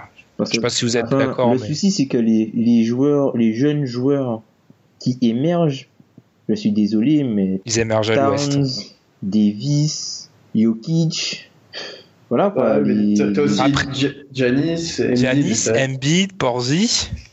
Ouais, voilà, tu vois. Mais après, faut dire qu'à à, à, à l'est, à l'ouest, pardon, les superstars sont super jeunes. Enfin, sont super jeunes. Les superstars qui sont à l'ouest, ben, elles ont pas 30 ans, quoi. C'est quoi, 27, 28. Ouais. Et ouais. Et les Browns, Je pense il vaut 32, ouais, hein, ouais. déjà. hein. Hmm, hmm. Je suis assez d'accord avec toi, Tom. Genre, il vaut mieux aller à l'est et espérer un futur déclin de LeBron qui risque d'arriver Hmm. Et te projeter dans 4-5 ans quand il aura 36, 37 plutôt que sur les Warriors qui pour l'instant sont en train de créer une dynastie et que tu te demandes quand ça va s'arrêter quoi. Je réfléchis à un truc d'ailleurs. Est-ce que c'est pas un cercle vicieux pour l'Est? Parce que vu que la conférence, si on accepte euh, les Cavs qui sont au-dessus et les Raptors qui sont aussi au-dessus de la mêlée, vu qu'il y a un groupe d'équipes sensiblement pareil, ils se battent des fois, enfin bref, ils arrivent à glaner quelques victoires, ce qui fait qu'il n'y a pas d'équipe très très très très mauvaise, ce qui fait que les gros choix de draft, ils partent pas tous à l'Est, mais il y en a une bonne partie qui part à l'Ouest, et qui fait que bah en fait l'Ouest, vu que la compétition est telle, bah il y a des équipes qui sont complètement à la rue, et ces équipes complètement à la rue, elles récupèrent les meilleurs jeunes joueurs à la draft. Ouais, ça Je sais pas si j'ai été- je sais pas si j'ai été clair dans Mhm. mon explication. Ouais, ça On regarde à- à- au, au moment là, à l'heure actuelle, la draft. Concrètement, c'est très schématique, mais ça fait euh, les, le Heat, les Nets et les 76ers. Et après, c'est sept équipes. C'est en gros, c'est 5, oui, allez, 5-6 équipes de l'Ouest. Mm. Ça pose un vrai problème, ça, en fait. Parce que du coup, l'Ouest va, les équipes de bas de l'Ouest, elles vont se renforcer. Alors que les, les équipes moyennes de l'Est qui, qui s'entretuent, alors qu'elles sont pas très très fortes, qu'elles sont même très très moyennes, elles se renforcent pas via la draft. Mais du coup, elles prennent, elles prennent moins de talent. Exactement. C'en est fini. Du coup, on va, on va peut-être conclure cette seconde partie qui, qui flirte presque avec les 1 heure. Enfin, là, on est à 50 minutes. C'est très, très, très long. Et nous, bah, troisième partie, on va terminer avec les- la partie un peu plus détendue sur les dilemmes que, que vous nous avez posés.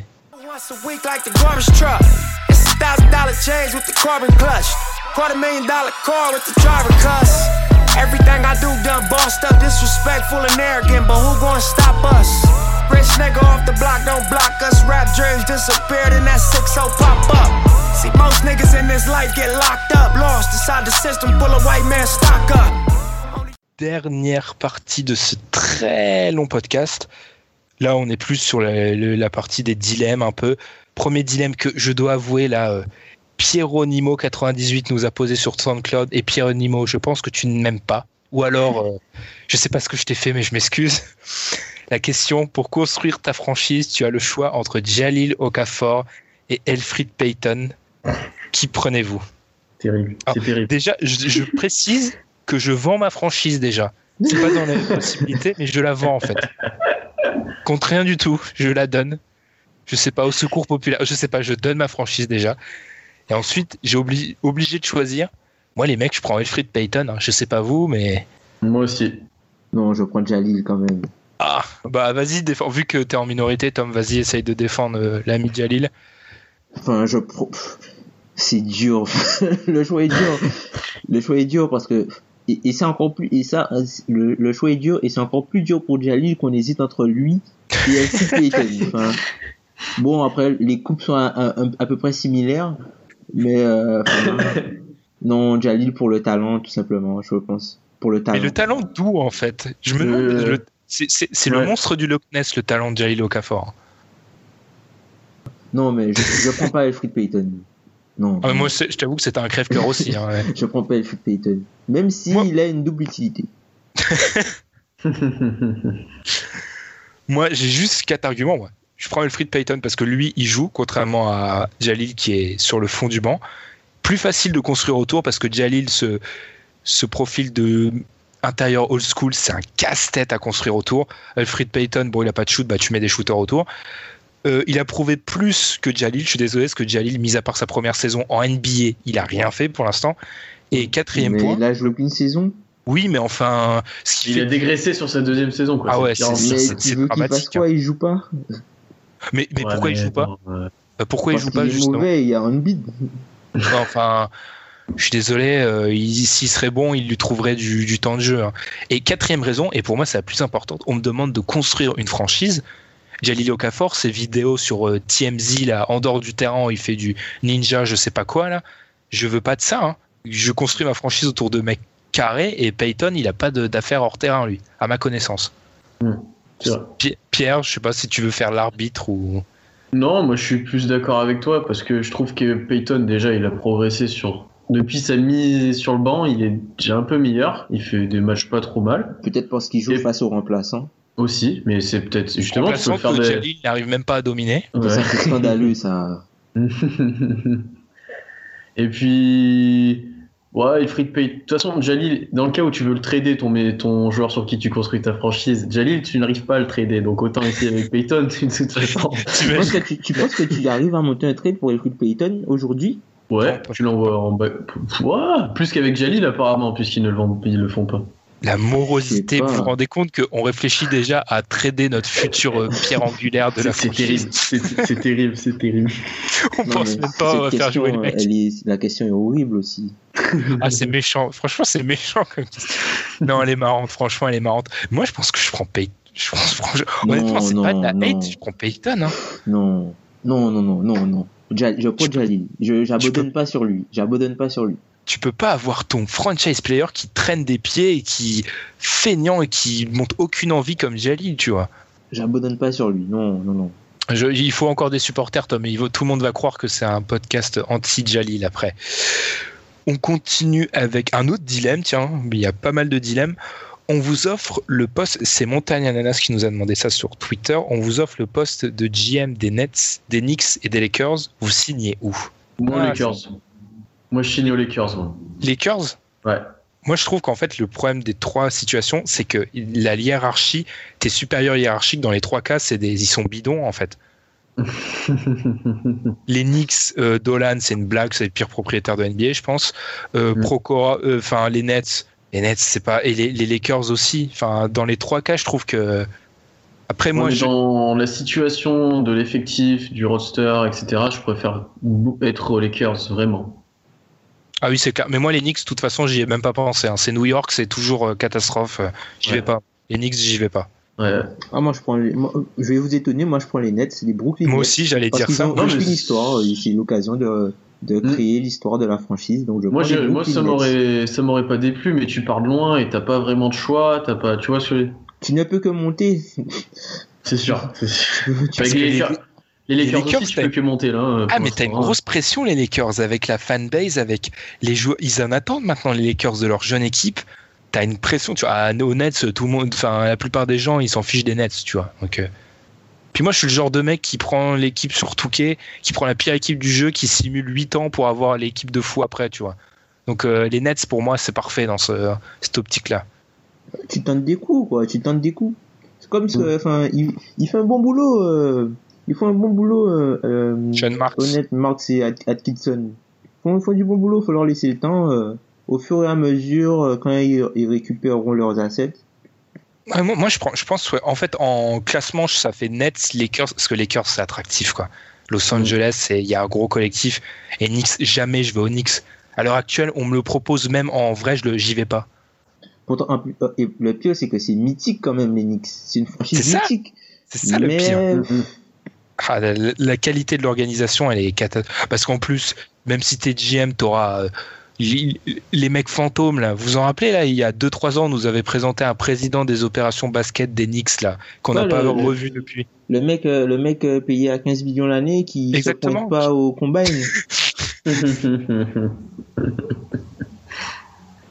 Il y aura toujours. Puis c'est New York, enfin bref. euh, non, je, moi je m'éloigne de non. Donc je pense que moi, ouais. Après, on Si n'a rien, devais- on a rien à faire aux Knicks. Hein. On n'a pas Ouais. 11 bagues. Ouais. Ouais, ouais, ouais. Je sais pas, je prends pas les Knicks, moi, je prends tout Mais tu pourrais prendre, tu pourrais prendre les Knicks pour couper Derrick Rose, Ben, par contre. C'est vrai, c'est vrai. Je le, je le coupe et je lui dis ça, ça s'appelle la justice. Merci. Oh là là. Le problème, c'est qu'il retrouverait une équipe, tu vois. Donc, euh, mais- Non, non, je, je m'éloigne des Knicks. Par contre, ouais, les Nets, je trouve ça intéressant. Et les Lakers, après, les Lakers, je trouve ça limite trop facile, en fait. T'as tes jeunes joueurs, si tu fais un ou deux bons coups, c'est bon, quoi. C'est vrai. faut que ça soit faut que ça soit intéressant d'être GM et d'avoir l'équipe qui parle de, de tout bas. Prochaine question du coup, Frelon sur euh, Twitter qui nous demande Porzingis ou Embiid? On peut diviser la question en deux. On va partir sur maintenant déjà à l'heure actuelle. Lequel des deux? Embiid. À l'heure actuelle? Ouais, Embiid. Non mais c'est le monde à l'envers. C'est moi qui va devoir calmer la hype sur Embiid, c'est ça? Non, tout simplement, je, je, je prends le risque tout simplement parce que Embiid, c'est, c'est pas un gars neutre en fait. C'est, tu sens que c'est un gars, tant que tu l'auras, il y aura quelque chose qui va se passer. Il y a une bonne étoile, ouais. tu sens que c'est c'est un personnage particulier et euh, au-delà de, de ses qualités basket qui sont totalement énormes tu sens que c'est c'est un gars qui a une âme et qui peut être l'âme d'une franchise qui a des résultats. Mm. le mec est le mec est enfin il est énorme quoi. Moi je il est enfin sa présence est énorme quoi. Pas, pas, pas, Pierre, vu que tu as l'air d'accord avec Tom, pas, euh, pas effrayé par le potentiel blessure de Embiid? Ouais, c'est la seule chose qui m'embête, et c'est ce qui me fait hésiter, moi. Ouais, pour Parce que- aussi, les gars. Un gars, de, un gars de 2-21 qui, là, qui joue 4, donc qui est obligé de, de, de à chaque fois, Mm. switcher sur des petits 4. Ah, mais c'est pas, il a pas fait deux ans hors du basket avec une blessure du pied. hein. Mais là, il a commence, il commence à avoir des trucs, euh, Ah, les, au tendon. les, blessures de Embiid elles sont. Ah oui, vraiment vrai. graves. Ouais, c'est vrai. Mm. Après, c'est sûr que je suis d'accord avec vous. Tu me donnes, je vais te laisser finir, Pierre, mais tu me donnes l'occasion. Tu, si tu m'assures que les deux sont en bonne santé, mais Embiid tous les jours aussi, pour les mêmes raisons. Oui, oui, oui, oui. Même si j'adore Porzingis, quand tu vois sur certains passages qu'il peut faire, euh, quand tu contres Janis, t'arrives en contre-attaque, tu tires à 10 mètres et tu mets un grand 3 points. Ah, et mais tu ça, c'est énorme. Mais Cette ça, action- c'est. cette action, elle est. Ça, tu te dis, mais c'est pas possible, quoi.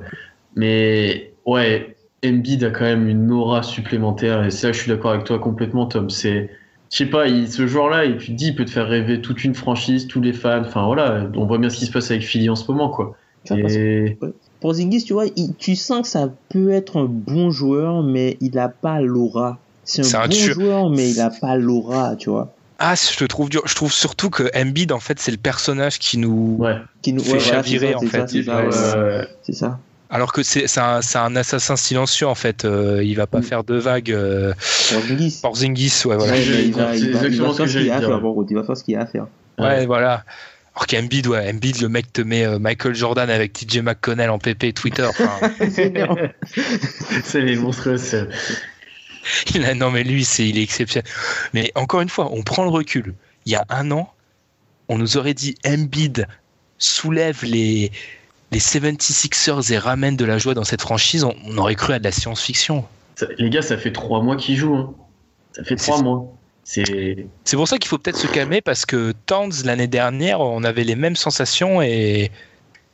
Je dis juste qu'il faut lui laisser le temps, faut pas trop s'enflammer, Ah oui, Towns, il est toujours aussi énorme. C'est juste qu'en défense, ben, il a pas progressé tant que ça, en fait. Je, je me demande même si on l'a pas sur et moi le premier si on l'a pas surcoté en défense un peu. Hmm, Après, le fait de jouer avec Dieng, ça l'aide pas. Et avec la ville et avec Wiggins. Tiens, le, jou- le- le joueur que les supporters de Timberwolves adorent, mais nous on comprend pas pourquoi. Mais ouais, bon. il fait mieux les poubelles comme il sape. Et c'est moi qui en balance des gratuites après.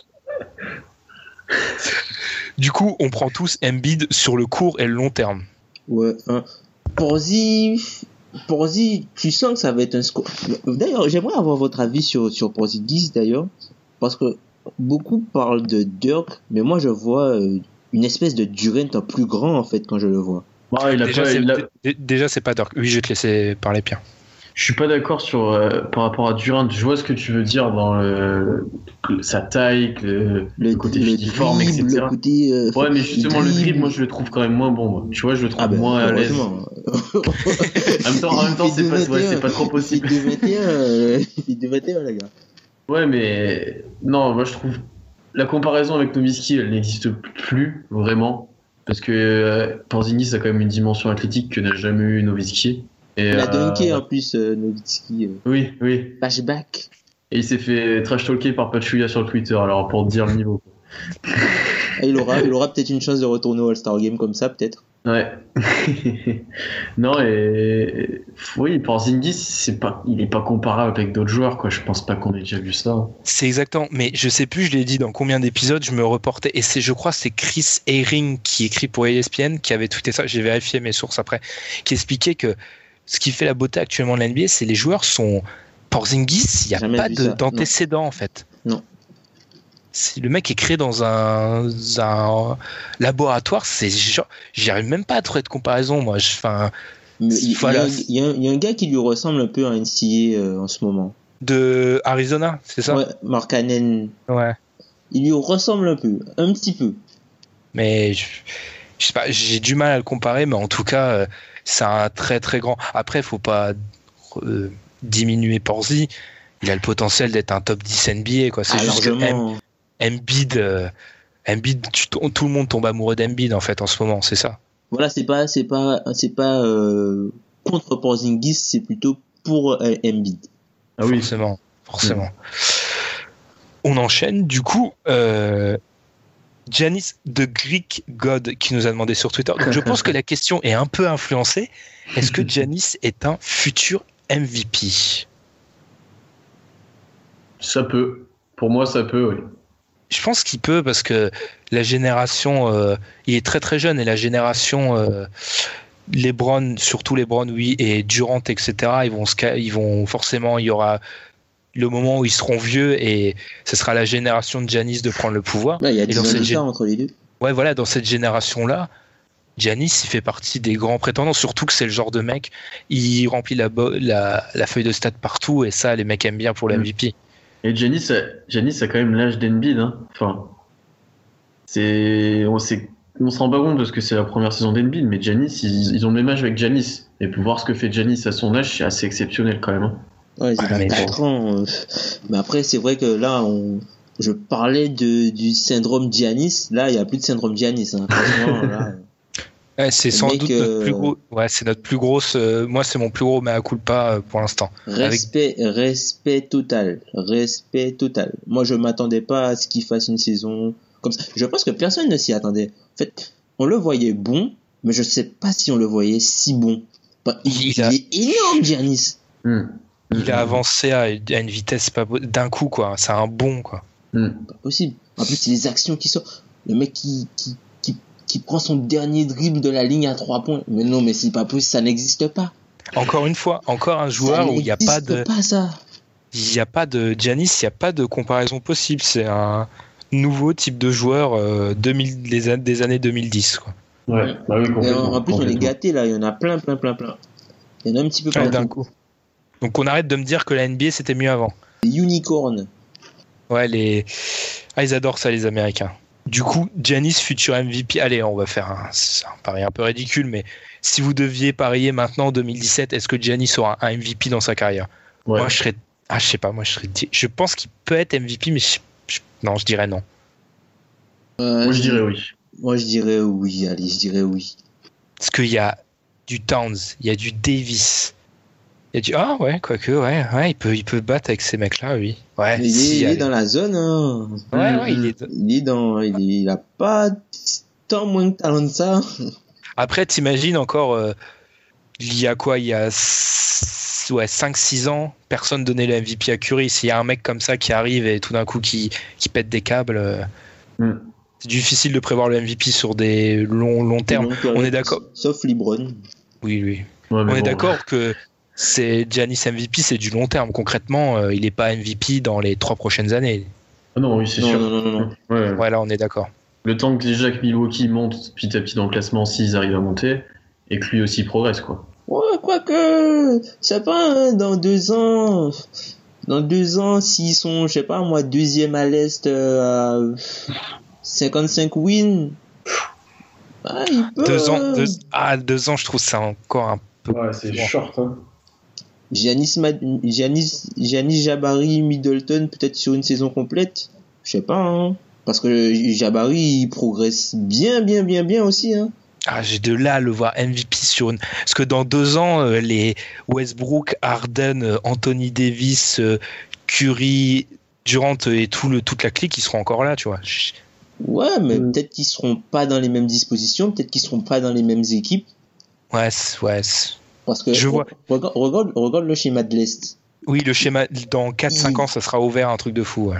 Non seulement ça, mais les, les Bucks auront la. En termes de talent, ils vont passer au-dessus de, d'équipes qui ont végété, tu vois. Genre euh, les Charlotte, tout ça, ils vont leur passer devant. hein. Mais très rapidement. Après- hein. Après, après, je vais garder la jurisprudence euh, Portland. J'attends plus d'une saison avant vraiment de, de voir une équipe euh, comme l'équipe du futur. J'attends, je Mm. vais attendre la confirmation. Ça sera beau ce qu'ils ont fait cette année, mais j'attendrai un peu. Mm. Portland comme Détroit. Euh, Ah, c'est désolant. désolé. Ouais. Toujours une question de Florent sur Twitter qui nous demande top 3, 5 dunkers all-time. Alors j'avoue que moi et les affaires de all-time, c'est pas une euh, histoire d'amour. Qu'est-ce qui est en gros les, les meilleurs dunkers de tous les temps? D'ailleurs, il n'y a pas de précision euh, si c'est en concours ou en match. Bah, Vince Carter, déjà, je pense, pour moi. Oui, Ouais, ouais, Car- Carter, Dr. J, euh, Jordan. Jordan, Doe Wilkins. Gerald Green si c'est en match. Oh, Sean Kemp.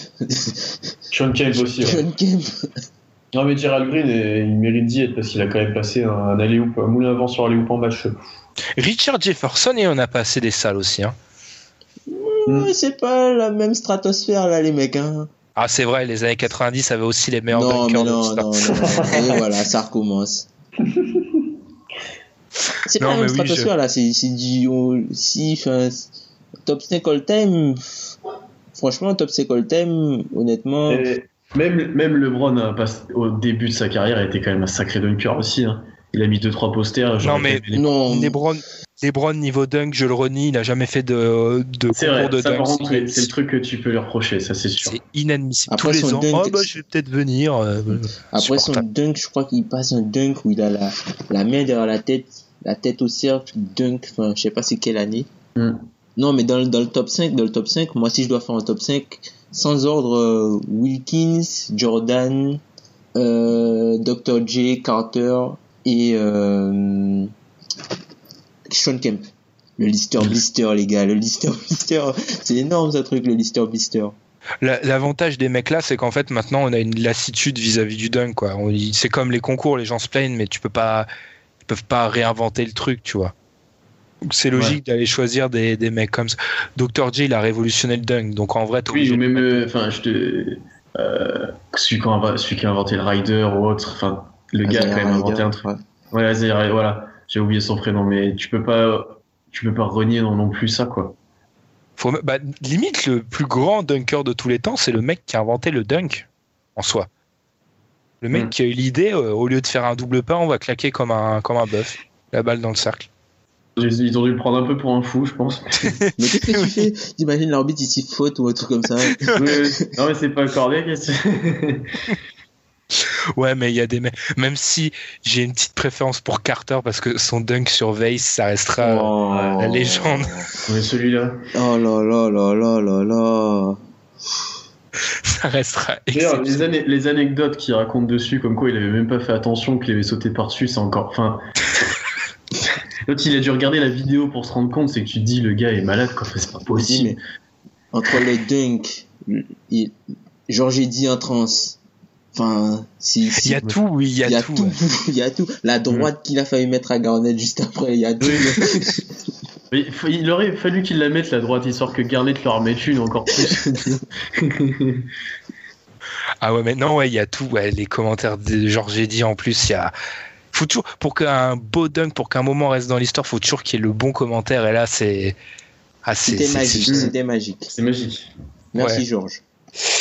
Bah, on peut enchaîner du coup d'autres questions. euh, je vais garder la meilleure question de l'histoire de l'humanité pour la fin. Vous inquiétez pas, elle va arriver, celle que moi j'attends depuis toujours. du coup, on a une question sur les coachs de Florent qui nous demande Phil Jackson ou Pop comme le meilleur coach, en gros, je pense de tous les temps, ou un troisième? Moi, je dois juste dire que question des coachs, j'ai énormément de mal parce que tout dépend de qui ils ont en fait. Mm. Jackson a beau avoir ses 11 bagues, il les a avec le meilleur joueur de tous les temps. Et oui, oui, parce que je précise, mais Jordan, c'est le meilleur joueur de tous les temps, toujours à l'heure actuelle. hein. Je, je ne suis pas le roi encore. C'est pas un régicide encore. Calmez-vous. Mais voilà, avoir 11 bagues avec les Lakers de Kobe, Shaq, euh, après les Lakers, est-ce que c'est en soi, est-ce que c'est si, c'est exceptionnel, mais est-ce que ça fait de lui le meilleur coach de tous les temps sûr? Non, moi je suis plutôt David Popovic. D'une part parce que Phil Jackson, je trouve qu'il a eu que maintenant il a du mal à se il a du mal à se réinventer et à s'adapter quoi. Enfin, ça reste euh, sur la vision du basket des années 90 à faire de l'attaque en triangle. Et alors que Popovic, il a connu Tim Duncan, il a connu là il connaît l'après avec Kawhi, il sait adapter son système, il sait se réadapter pour toujours gagner des matchs quoi. Ouais, c'est ça qui est impressionnant, la capacité d'adaptation de Popovic. Il a fait passer, il fait passer, il y a un cycle de quoi? De tous les 4-5 ans, il fait passer les Spurs d'une équipe défensive à offensive, défensive. C'est impressionnant, ça. Jackson, Jackson, tu l'as dit, le triangle, mais moi, ça me dépasse que tu sois fermé avec de telles œillères. T'imposes toujours le triangle, alors que manifestement, ça marche pas, en fait. C'est, je sais pas, la fierté du mec. Hmm. Après, c'est dur à comparer parce que t'as parlé des, du personnel. Il a eu tellement de Famer euh, Jackson. Enfin, Ah, il a, euh, il a, il a, il a quand même, il a beaucoup contribué. Il a beaucoup contribué. Et puis peut-être que nous, tu vois, on n'a pas forcément euh, beaucoup de recul sur ça parce que Jackson, on a, on connaît juste les, on sait juste qu'il a 11 bagues. Tu vois, on n'a pas vraiment vu, enfin, toute la période Jordan où, où il fait le deux fois le triplé, on, on voit pas, on voit pas. Alors que Pop, tu vois, on a, comme on vit avec, on apprécie mieux la performance de Pop. Je sais pas si, enfin, je sais pas si on peut vraiment comparer les deux, parce que sinon, dans, dans ce cas-là, on peut dire carrément Red Auerbach, quoi. Ah, j'allais, vrai. j'avais, j'avais, j'avais déjà mes arguments euh, préparés pour lui. Alors, j'ai à la lecture d'un livre sur l'histoire de la NBA que je vais, je vais retrouver le titre bientôt.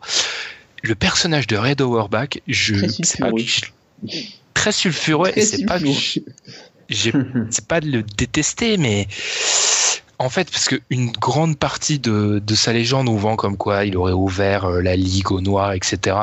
Quand tu lis ce livre, en fait, t'apprends que c'est très cynique. En fait, il ouvre pas la ligue aux noirs. C'est juste que lui, il a, c'est louable d'un côté à cette période-là de l'histoire des États-Unis. En gros, il s'en fiche que le joueur soit blanc ou noir. noir. C'est un bon joueur dans son équipe, il le prend. Quoi. Il s'en fiche complètement de sa couleur de peau, etc.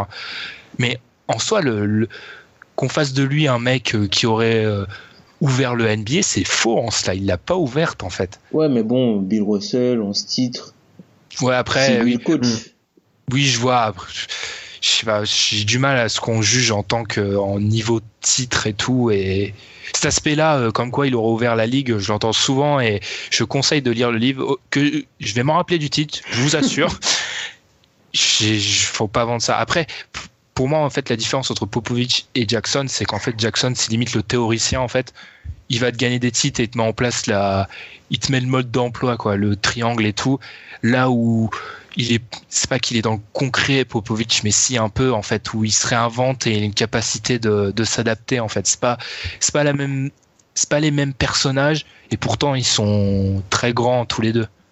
Ah, moi, franchement, je dirais Popovic. hein. Fr- Franchement, moi, je Mm. dirais Popovic. Ouais. Après, euh, peut-être que j'ai pas assez de recul sur la chose parce que j'ai pas connu vraiment euh, tout Jackson, quoi. Oui, oui, J'ai il y a de plus ça connu- aussi. J'ai de plus connu Mm. la période Jackson euh, aux Lakers que la période Jackson aux Bulls. Ouais.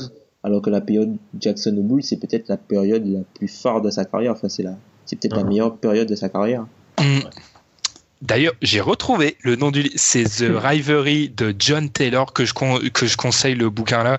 Il doit faire quoi? Je l'ai sous les yeux. Il doit faire oui, presque 400 pages. Bon, encore malheureusement c'est en anglais, mais c'est très intéressant. C'est sur Bill Russell et et Will Chamberlain. Bon, par contre le titre c'est Bill Russell, Will Chamberlain et l'âge d'or du basket. Encore une fois, je suis pas d'accord, mais c'est très intéressant pour euh, parce qu'en fait c'est des mecs qui sont un peu c'est un peu mystique pour eux pour nous ces deux mecs là et ce livre là était très intéressant je trouve et il nous apprenait des choses et et que je pars un peu hors sujet mais ça a relativisé parce qu'il y a une histoire très manichéenne autour de Russell et Chamberlain c'est-à-dire le gentil Russell collectif euh, très gentil et le Chamberlain euh, abus de sa personne euh, ouais voilà c'est ça le méchant Chamberlain et en vrai l'histoire elle est pas comme enfin elle est pas comme ça en fait. C'est du coup je conseille ce livre euh, The Rivalry de, de John Taylor.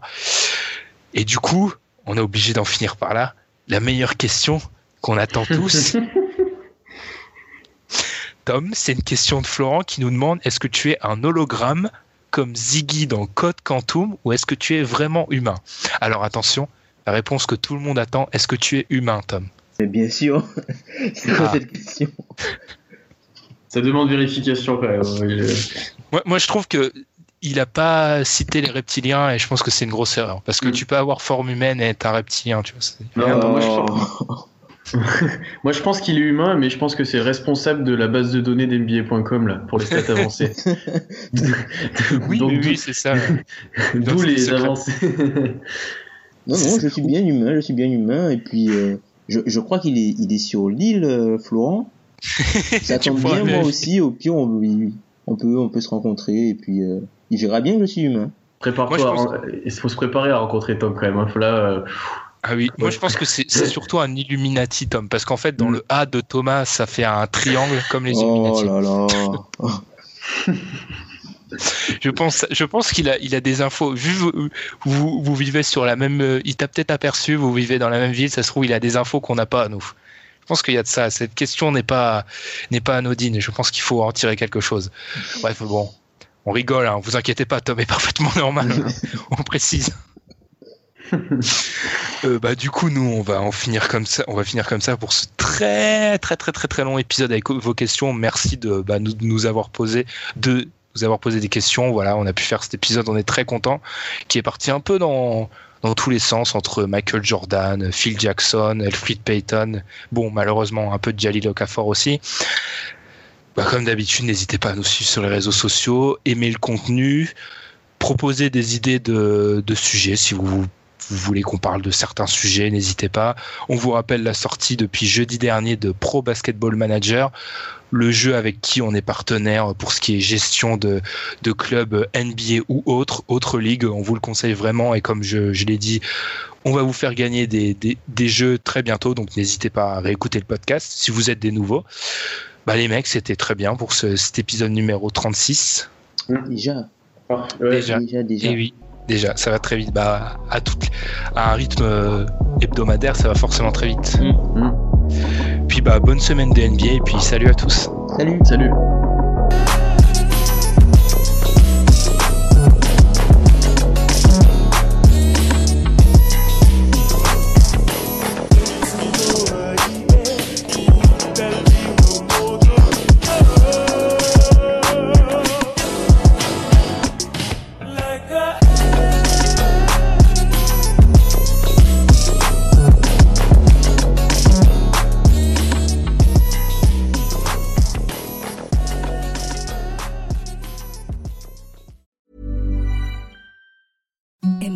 Softest sheets you've ever felt. Now imagine them getting even softer over time. That's what you'll feel with Bowl and Branch's organic cotton sheets. In a recent customer survey, 96% replied that Bowl and Branch sheets get softer with every wash. Start getting your best night's sleep in these sheets that get softer and softer for years to come. Try their sheets with a 30-night guarantee. Plus, get 15% off your first order at bowlandbranch.com. Code BUTTERY. Exclusions apply. See site for details.